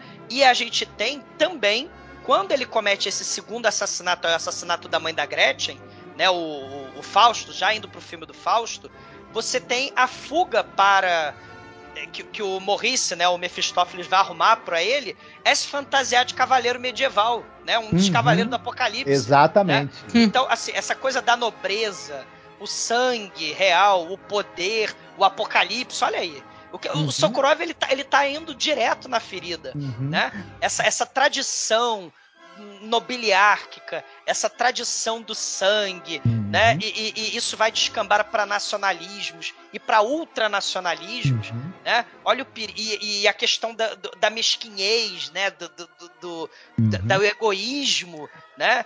E ele vai pro inferno, que é aquele geyser, né? Do... Sim, exato. é, e, e, é engraçado aquela, aquele ermo, né? Aquele, aquele deserto enorme de, de geysers, né? E de, névoa, de, também olha a névoa Isso.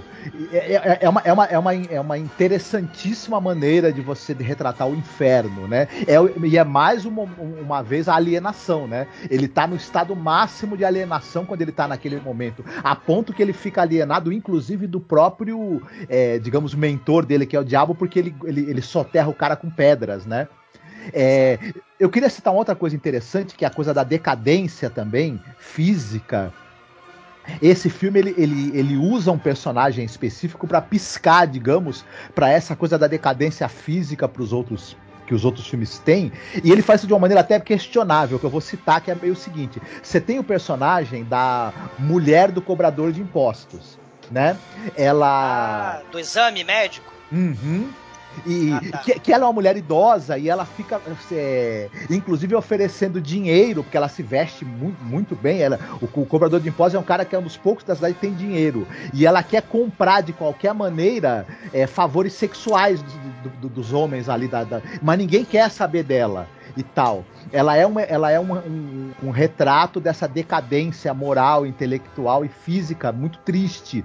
E, e é engraçado que o, o Sokurov tenha colocado nesse papel um papel que ele é ele, ele, é carregado de amargura, de tristeza e até patético, a Hannah Shigula, né? Que ela foi a grande musa da nova onda do cinema alemão, né? Uma, uma mulher que ela era um, digamos, como é que, digamos assim, um, um ícone da beleza no cinema, né? E da sedução no cinema. Sim. E ele colocá-la como, como é, e, e achei, achei, até muito corajoso da atriz, né? É, ter encarado esse papel e colocá-la como um símbolo de decadência física, né? E de, e de, de desejo de ainda querer ter usufruir do seu corpo e ser rejeitada por todos, né? Mesmo e oferecendo ela... dinheiro. E, e, ela é a fofoqueira do filme, ela é bisbilhoteira. Sim, ela sim. que tá sempre olhando as conversas e olhando, uhum. né? E querendo ela tem um papel estranhíssimo, né? É, é da, da é. Tailena, da Tailena lá, do, do, do, do, Game of Thrones, esqueci o nome. ah, Tyrell, a Tyrell. É, a, a, é, da Tyrell, Olena, Olena Tyrell. É. Uhum. Ela, ela é a, vamos dizer, a louca da cidade, né, o, o Marcos, que é esse papel uhum. que, né, do, do, louco onisciente, vamos dizer assim, né, da, uhum. da, da cidade, né. Mas é isso mesmo, é o papel da da decadência né, de uma classe, né, e uma nova classe que está surgindo aí ambiciosa. Olha aí, né, a questão aí uhum. do, se a gente pensar até na ética protestante, né, é uma classe ambiciosa que é a burguesia, que é o profissional liberal, o médico que seja, eles é que têm o conhecimento, eles é que têm o poder técnico, eles é que vão ter o dinheiro, né, e vão fazer de tudo, não vão medir esforços para transformar e modernizar o mundo. Né? Uhum. E foi o uhum. que aconteceu, né? Verdade, Sim. né? Eu queria, na Sim. verdade, pedir, se, se o Douglas não se importar, a, a gente ah. acabou falando dos aspectos visuais dos filmes anteriores, e também acho que é interessante. É, o Douglas citou essa questão do romantismo é, alemão, e na, e na, verdade, visualmente falando, na escolha da iluminação, da fotografia, esse filme e, e, e de como, de como de, é, as coisas emitem um brilho sobrenatural em determinados momentos, inclusive, como esse filme conversa com a estética do romantismo. É, na, na, se, se, o Douglas quiser falar sobre isso, eu gostaria, inclusive, de escutar. É. O, o, a gente tem vários elementos, né? É, a, a, questão da, da floresta sempre vai ter nesses filmes, né? O, nesse filme a floresta tem um elemento importantíssimo, né? Que é o caminho do, do cemitério, né? Onde, onde ele enterra as vítimas, né? Do, do, da ambição dele, né? E ele vai conversando sobre ciência. É o, é o, é o lugar onde o ele vai conversar com a, com a Gretchen né, sobre platitudes também, sobre o sentido da vida, o sentido da morte, mas tem a igreja também, que é outro elemento aí, quando a gente pensa não só no, no arcadismo, né, da, da, do lado do romântico, né, a gente tem o lado da igreja e as esculturas de santos ali que o Maurice está profanando.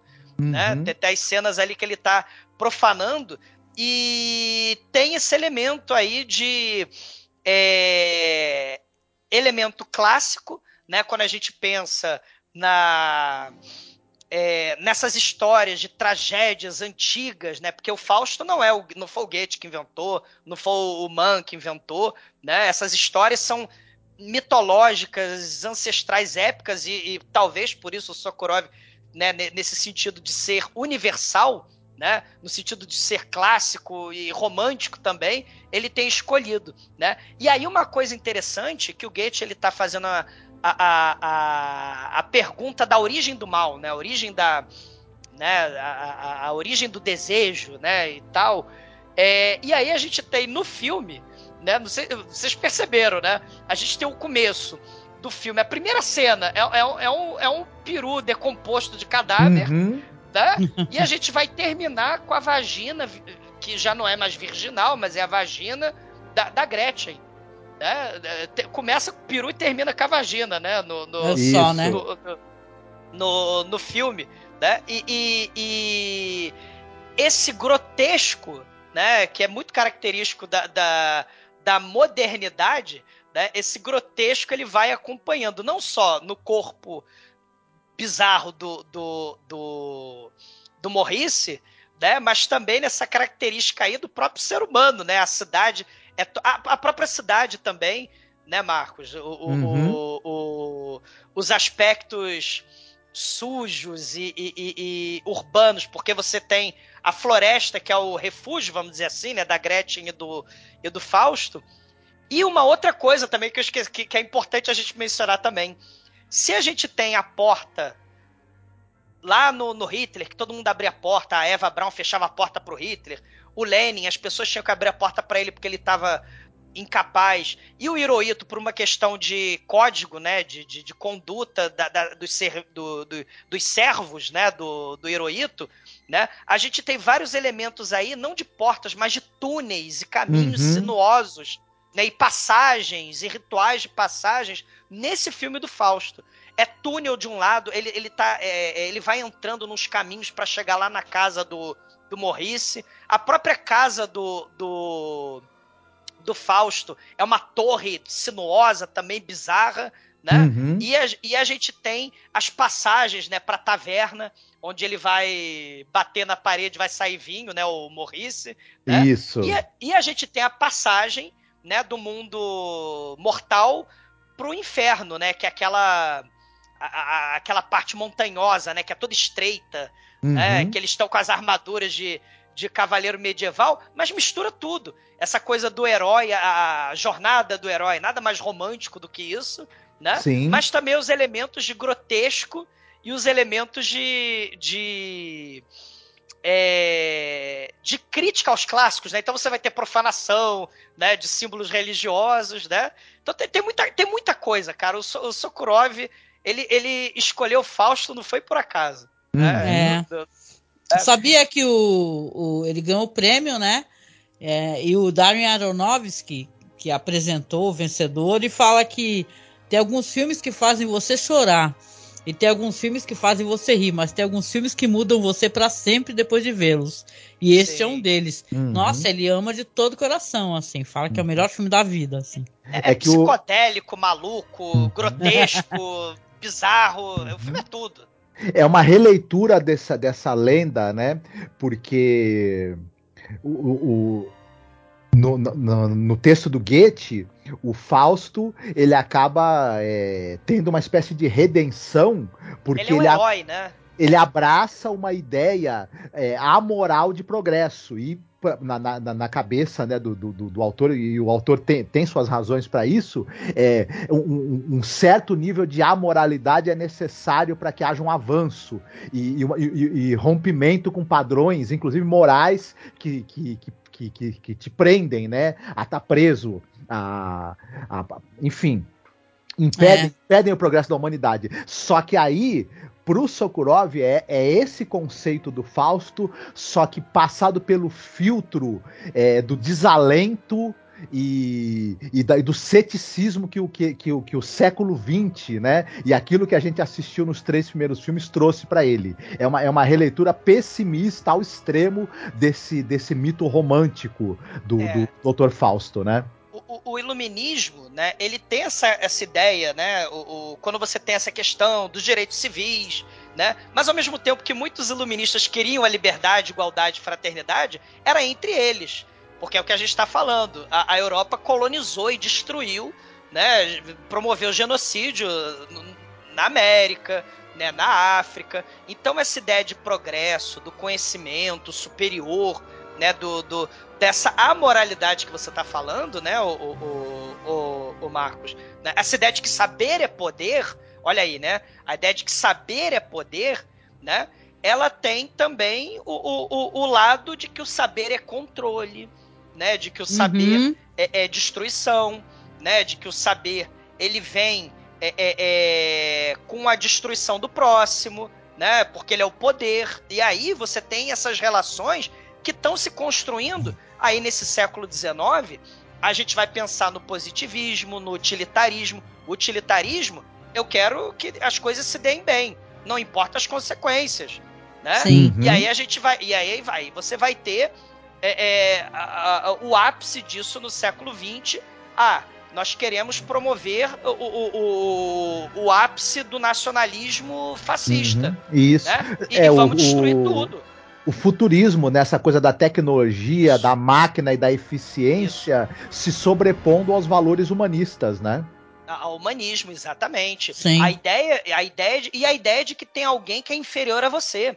Uhum. Né? É, é, uma, é, uma secu, é, uma, é uma secularização. E pode, e, e pode ter alguém inferior a você e pode ser usado como óleo para essa máquina do progresso. Pra essa máquina Sim. de moer gente. é, é, uma, é uma secularização da ideia de que o sangue antes era divino, o sangue real era divino. Agora a ideia, a página para essa esse poder que é saber, que é controle, a máquina, pra, o, o, molde disso agora é a nação, é o cidadão, você tá entendendo? Antes era uhum. o, o sangue real, né? O que motivava, o súdito obedecia o soberano. Agora o cidadão obedece à nação. Uhum. E, e, de preferência que ele não questione. Né? Uhum. E aí é, uma, é a máquina da guerra, a máquina da propaganda, a máquina de, de destruição do, do, do, próximo e de corrupção, né? Já que a gente está falando de Fausto, né? A máquina de corrupção, ela é, é, é tá aí, né? Corrompendo uhum. e no século 22 transformando tudo em algo o menos humano possível, que é uhum. mercadoria. Você compra e vende coisas e, e, e, e descarta coisas porque são mercadorias, né? Tudo é. vira mercadoria. Né? Verdade.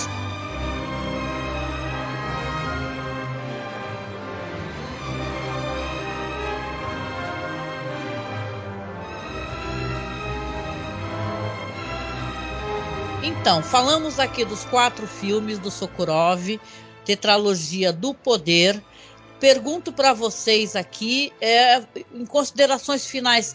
Então, falamos muitas coisas aí, mas na opinião de vocês, por que é importante assistir a esses filmes e tentar fazer uma leitura crítica? Começando por você, Douglas. Depois vai tu, viu, Marcos? E por último eu Opa. termino. Ah, é, é, são obras fundamentais né, de, de, de entender um processo político. O, a, a sociedade russa, né, é, é, é, com vários questionamentos, desde o século XIX até o século XXII, né?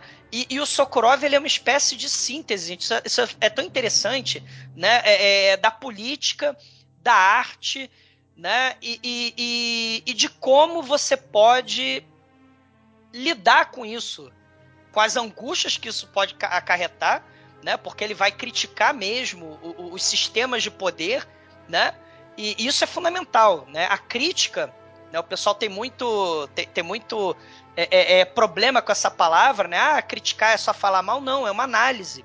Ele está fazendo uma análise, uma síntese o, o, o, um processo de, de, de, de decantar né, e tentar tirar uma solução, um caminho possível para uma nação né, que, que sofreu muito no século XIX, no século XX e agora é, é, no século no, no século 21, falei 22, né?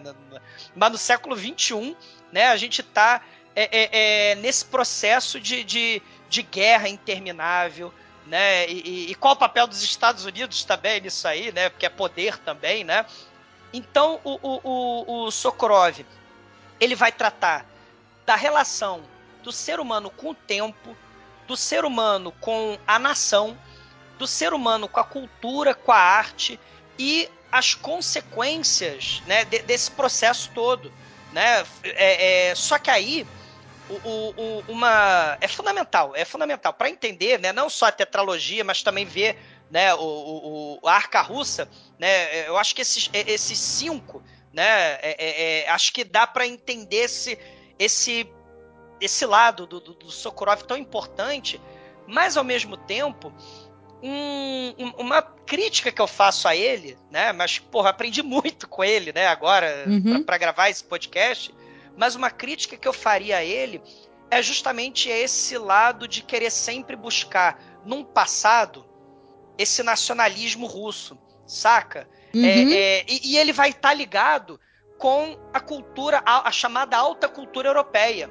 Então ele sempre vai buscar nos filmes dele a literatura alemã, no caso, né, do, do, do, do Goethe, né, no teatro, ele vai querer buscar a música clássica, ele vai querer buscar as pinturas italianas, as grandes obras da literatura da Europa Ocidental, como se a identidade russa, para ele, talvez, né, estivesse aí.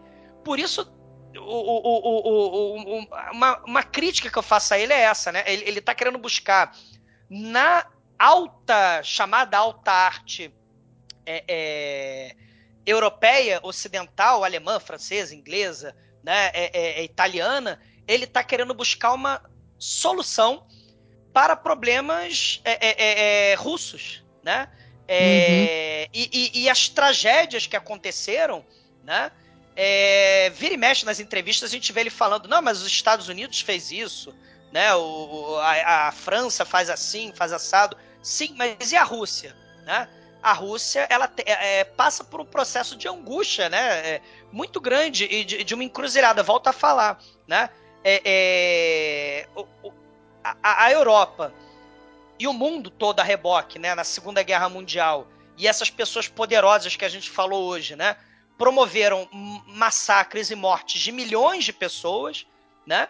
E, e agora, no século XXI, a gente está tendo um, um, um, uma, um, ponto de virada aí também, né? Provavelmente uma segunda Guerra Fria, né? A gente não sabe porque a gente não tem bola de cristal, mas o Sokorov ele está buscando soluções. E ele também está perdido, porque ele é ser humano, né? A verdade é essa. Eu tô, eu tô fazendo uma crítica a ele, mas é porque tá uhum. ele está querendo buscar é, é, é para onde correr, né? Será Sim. que a resposta talvez esteja nos clássicos lá do século XIX? Não sei. Mas ele vai fazer com uma maestria. Ele vai fazer uma ode a essa cultura clássica, a pintura, a, a, a literatura europeia, né, de uma forma tão magistral, de uma forma tão intrigante, que é fundamental. A gente aprende muito. Eu aprendi muito, né, vendo os filmes do Sokurov, né, e, e, e, e, querendo conhecer. Mas que música é essa que ele está falando? Ele está falando, de, como o próprio Marcos estava falando, né? Que pintor é esse? Né, como é que a gente. E a gente vai descobrindo. Cultura não é só alta cultura e. né? Cultura é Sim. é cultura. Né? Cultura é, é, arte também do povo lá do Cazaquistão, do Uzbequistão, que ele muitas das vezes critica, às vezes até, né, um pouco, aí já é minha crítica também, um pouco de, de xenofobia aí, né, com, com, uhum. com o povo é, é, é, da Armênia, do Turcomenistão e por aí vai, né? Cultura é cultura.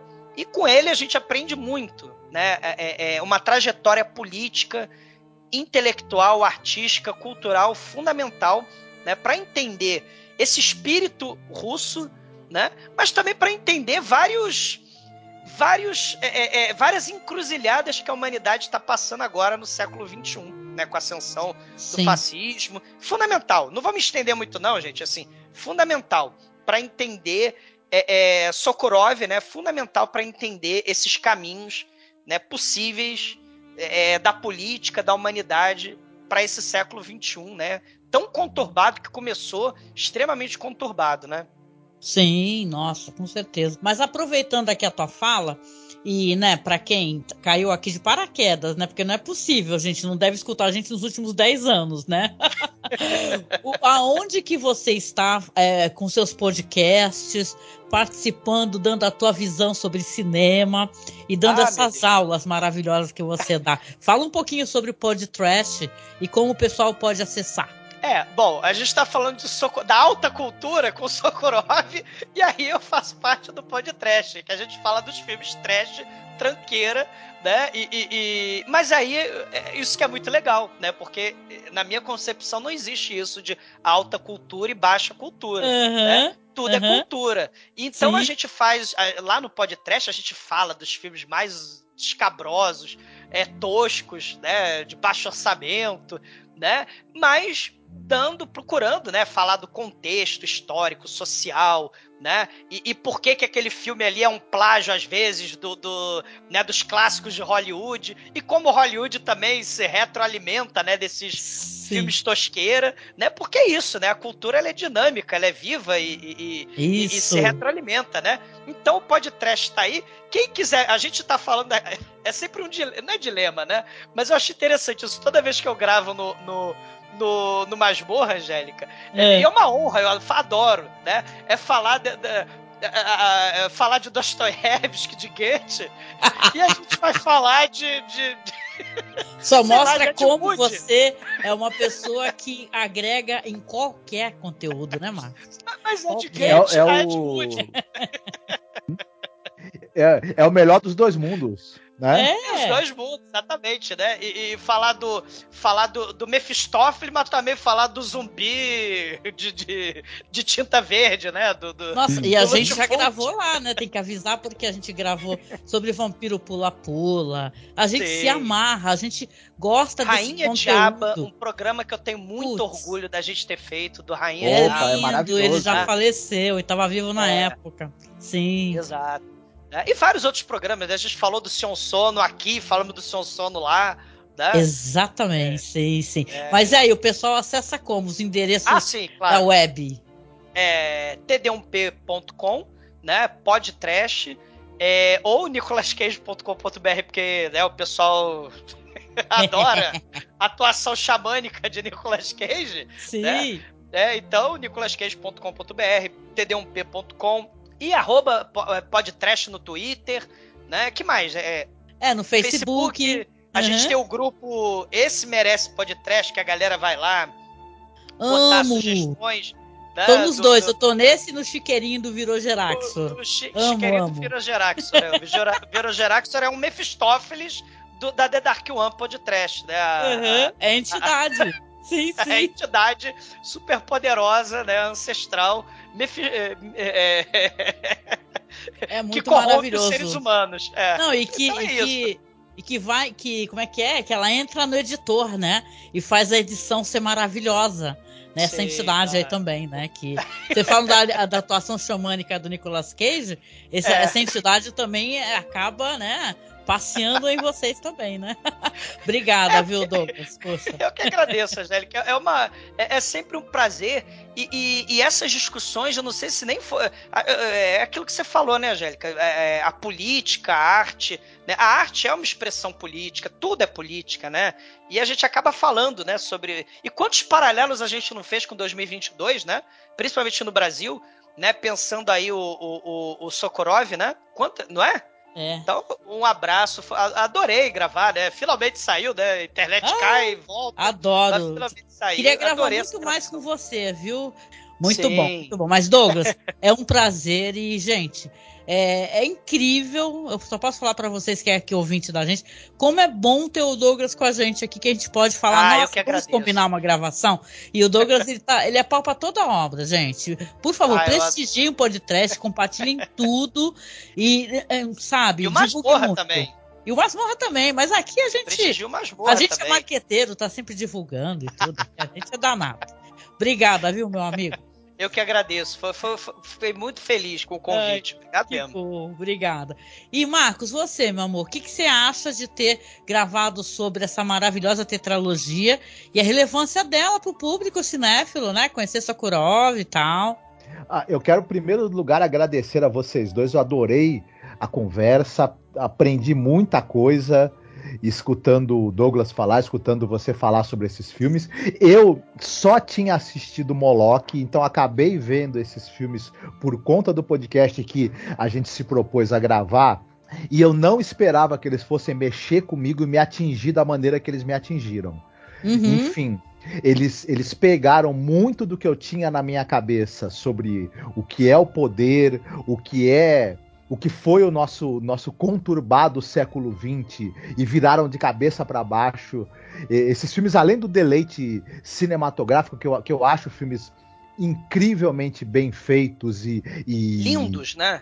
Lindos, li, lindos visualmente e lindos na leitura que eles fazem do uhum. mundo, né? e são, são, são, muito interessantes de se conhecer enquanto cinema e enquanto motor de reflexão sobre a, a princípio a história e a sociedade russa, mas eu acho que eles alcançaram um, um, também um grau de universalidade. Dizem, né? Você quer ser universal, fale sobre a sua aldeia, né? Eu acho que um uhum. pouco acontece isso aqui. Esses filmes, eles são uma grande reflexão sobre o poder é, no século XX, principalmente, né? E, uhum. e, como, e, como, e, como, e como essa coisa do, do, do da autoridade, do poder é, deixaram essa marca nesse período, né, que a gente viveu aí, enfim, é uma reflexão sobre, sobre, sobre a Segunda Guerra, sobre a Guerra Fria, sobre uma série de coisas muito interessantes e, e, e sobre figuras muito importantes, né? E, e, talvez os homens, né, que estão por trás desses mitos aí da, que a gente é, tanto pesquisa, ouve falar e lê sobre eles, né? Exatamente. Enfim, Estou uhum. é, absolutamente encantado com a quantidade de dúvidas e questões que esses filmes me trouxeram. Né? Uhum. Ele, ele, eles alimentaram. Meu, eles alimentaram meu ceticismo e a confusão que tem dentro de mim sobre, sobre, os, sobre o poder, sobre as relações sociais e sobre a história. Confusão benéfica, viu? Não é uma confusão maléfica, não. Né? e é isso. Eu, eu convido a, a, as pessoas a, a, assistirem esses filmes e, e, e chafurdarem um pouco no lamaçal de questões e dúvidas Isso. que esses filmes levantam, né? E pesquisar, né? É, uhum. Não acaba só é, o espectador, ele não deve ser só espectador, né? Ele uhum. deve, né, buscar, né? Tem, sim, tem que fazer uma, uma a vontade de pesquisar, se informar, é, reconhecer é, é quando é, esse totalitarismo ele está em, em ascensão, né? Uhum. Não sei se eu estou aqui me metendo na fala do Marcos, o Marcos terminou, Marcos terminou, desculpa. Concluí, concluí já. Ah, tá. Não, e da minha parte, eu, eu gosto de pensar nessa, nessa espécie de material para você fazer uma análise também do perigo do culto à personalidade, né? Do é. culto ao indivíduo. Porque você tem isso na história de maneira ah, nítida e conhecida. Falamos de algumas, alguns nomes aqui, outros que não falamos, Mussolini, Mao Tse Tung, é. sei lá, é, é, Rafael Trujillo, esse, o Kim Jo, pai, filho, neto.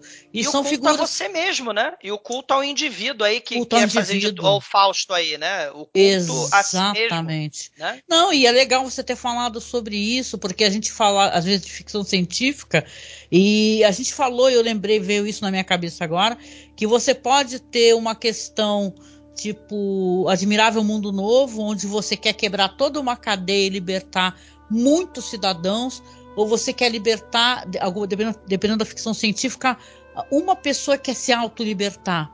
Né?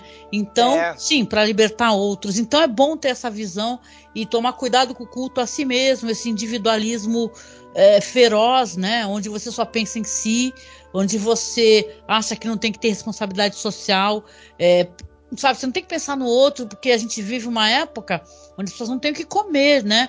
Então é muito sério. Não que ou, antigamente, anos atrás, ou em outros governos isso não acontecesse, mas agora isso é, é mais de 30 milhões de pessoas no nosso país que não conseguem se alimentar, né?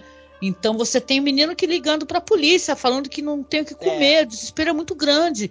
Então é uma responsabilidade da gente, porque a gente tem agora aqui no Brasil um cara perigosíssimo, entendeu? O presidente que tem toda essa aura de mito, veja bem, ele é chamado de mito né? Fascista, é chamado de mito, é um né? fascista é. notório, debochado e tal, que, que diferente de figuras como a gente falou aqui, não se preocupe em não parecer burro, ele é burro notoriamente. Patético, e, patético ignorante. Ignorante, é. exatamente, não é na surdina que nem o Hitler, ridículo como o Hirohito, com a sua boca nervosa, não, é um ridículo em público em todos os locais possíveis.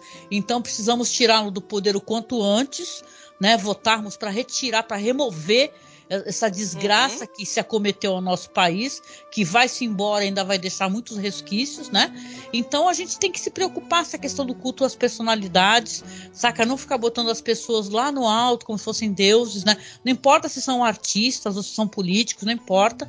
E é muito interessante fazer, como você falou, Douglas, Marcos também, isso daí ser um start para uma pesquisa, para você se informar, conhecer mais e tal, vale muito a pena. E é bom, gente, a gente conhecer esses cineastas que eles são conhecidos assim muito assim mais por quem já está né, meio envolvido em fazer pesquisa, né? O Sokurov mesmo, todo mundo conheceu, eu mesmo. Arca russa. Por da Arca russa. Falou, nossa, como assim esse cara fez um, um filme gigante que é um grande plano de sequência? Você fica curioso, né? É impressionante, né? É, mas a galerinha já conhecia ele das elegias.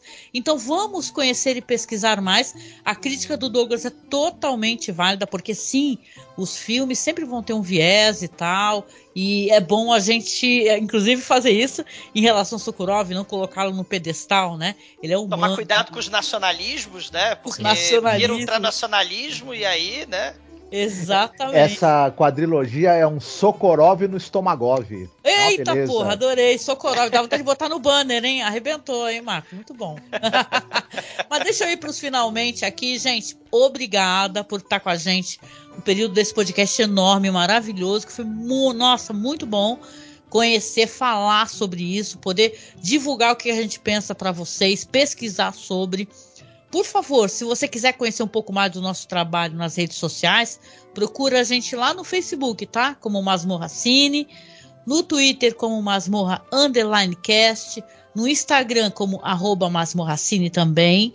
Você pode sempre, é, claro, nos apoiar e fazer com que o nosso podcast continue vivo, existindo, porque a gente precisa é, manter o podcast, manter site, comprar equipamento. Então, seja o nosso padrinho ou nossa madrinha, ou faça um pix para nos ajudar, nos ajude, né, a manter esse podcast. E é que nem o Marcos falou, eu não sei se eu falo isso, mas foda-se. O Marcos falou que até a questão de você precisa às vezes estar é, é, você precisa ter condições mínimas, né, para poder produzir seja qualquer é. conteúdo, né? Então todo apoio é bem-vindo. Nós somos um podcast pequeno que existe há um tempão, gente. Então, por favor, se você puder, não se acanhe, apoia a gente, tá? Os links para apoio estão todos aqui na descrição e tudo que a gente comentou vai ficar na descrição, tá bom? Inclusive alguns textos muito bons que eu consegui garimpar por aí. E chegando no final aqui, eu deixo um beijo para vocês, um abraço muito apertado. A gente se encontra logo mais, hein, no próximo podcast especial e toda quinta-feira na nossa live lá no YouTube, né? Beijão para vocês, até mais, gente. Opa. Fiquem bem, Fogo. se cuidem. Fogo nos fascistas. Fogo nos fascistas, nos racistas. Fogo neles. Isso. Isso.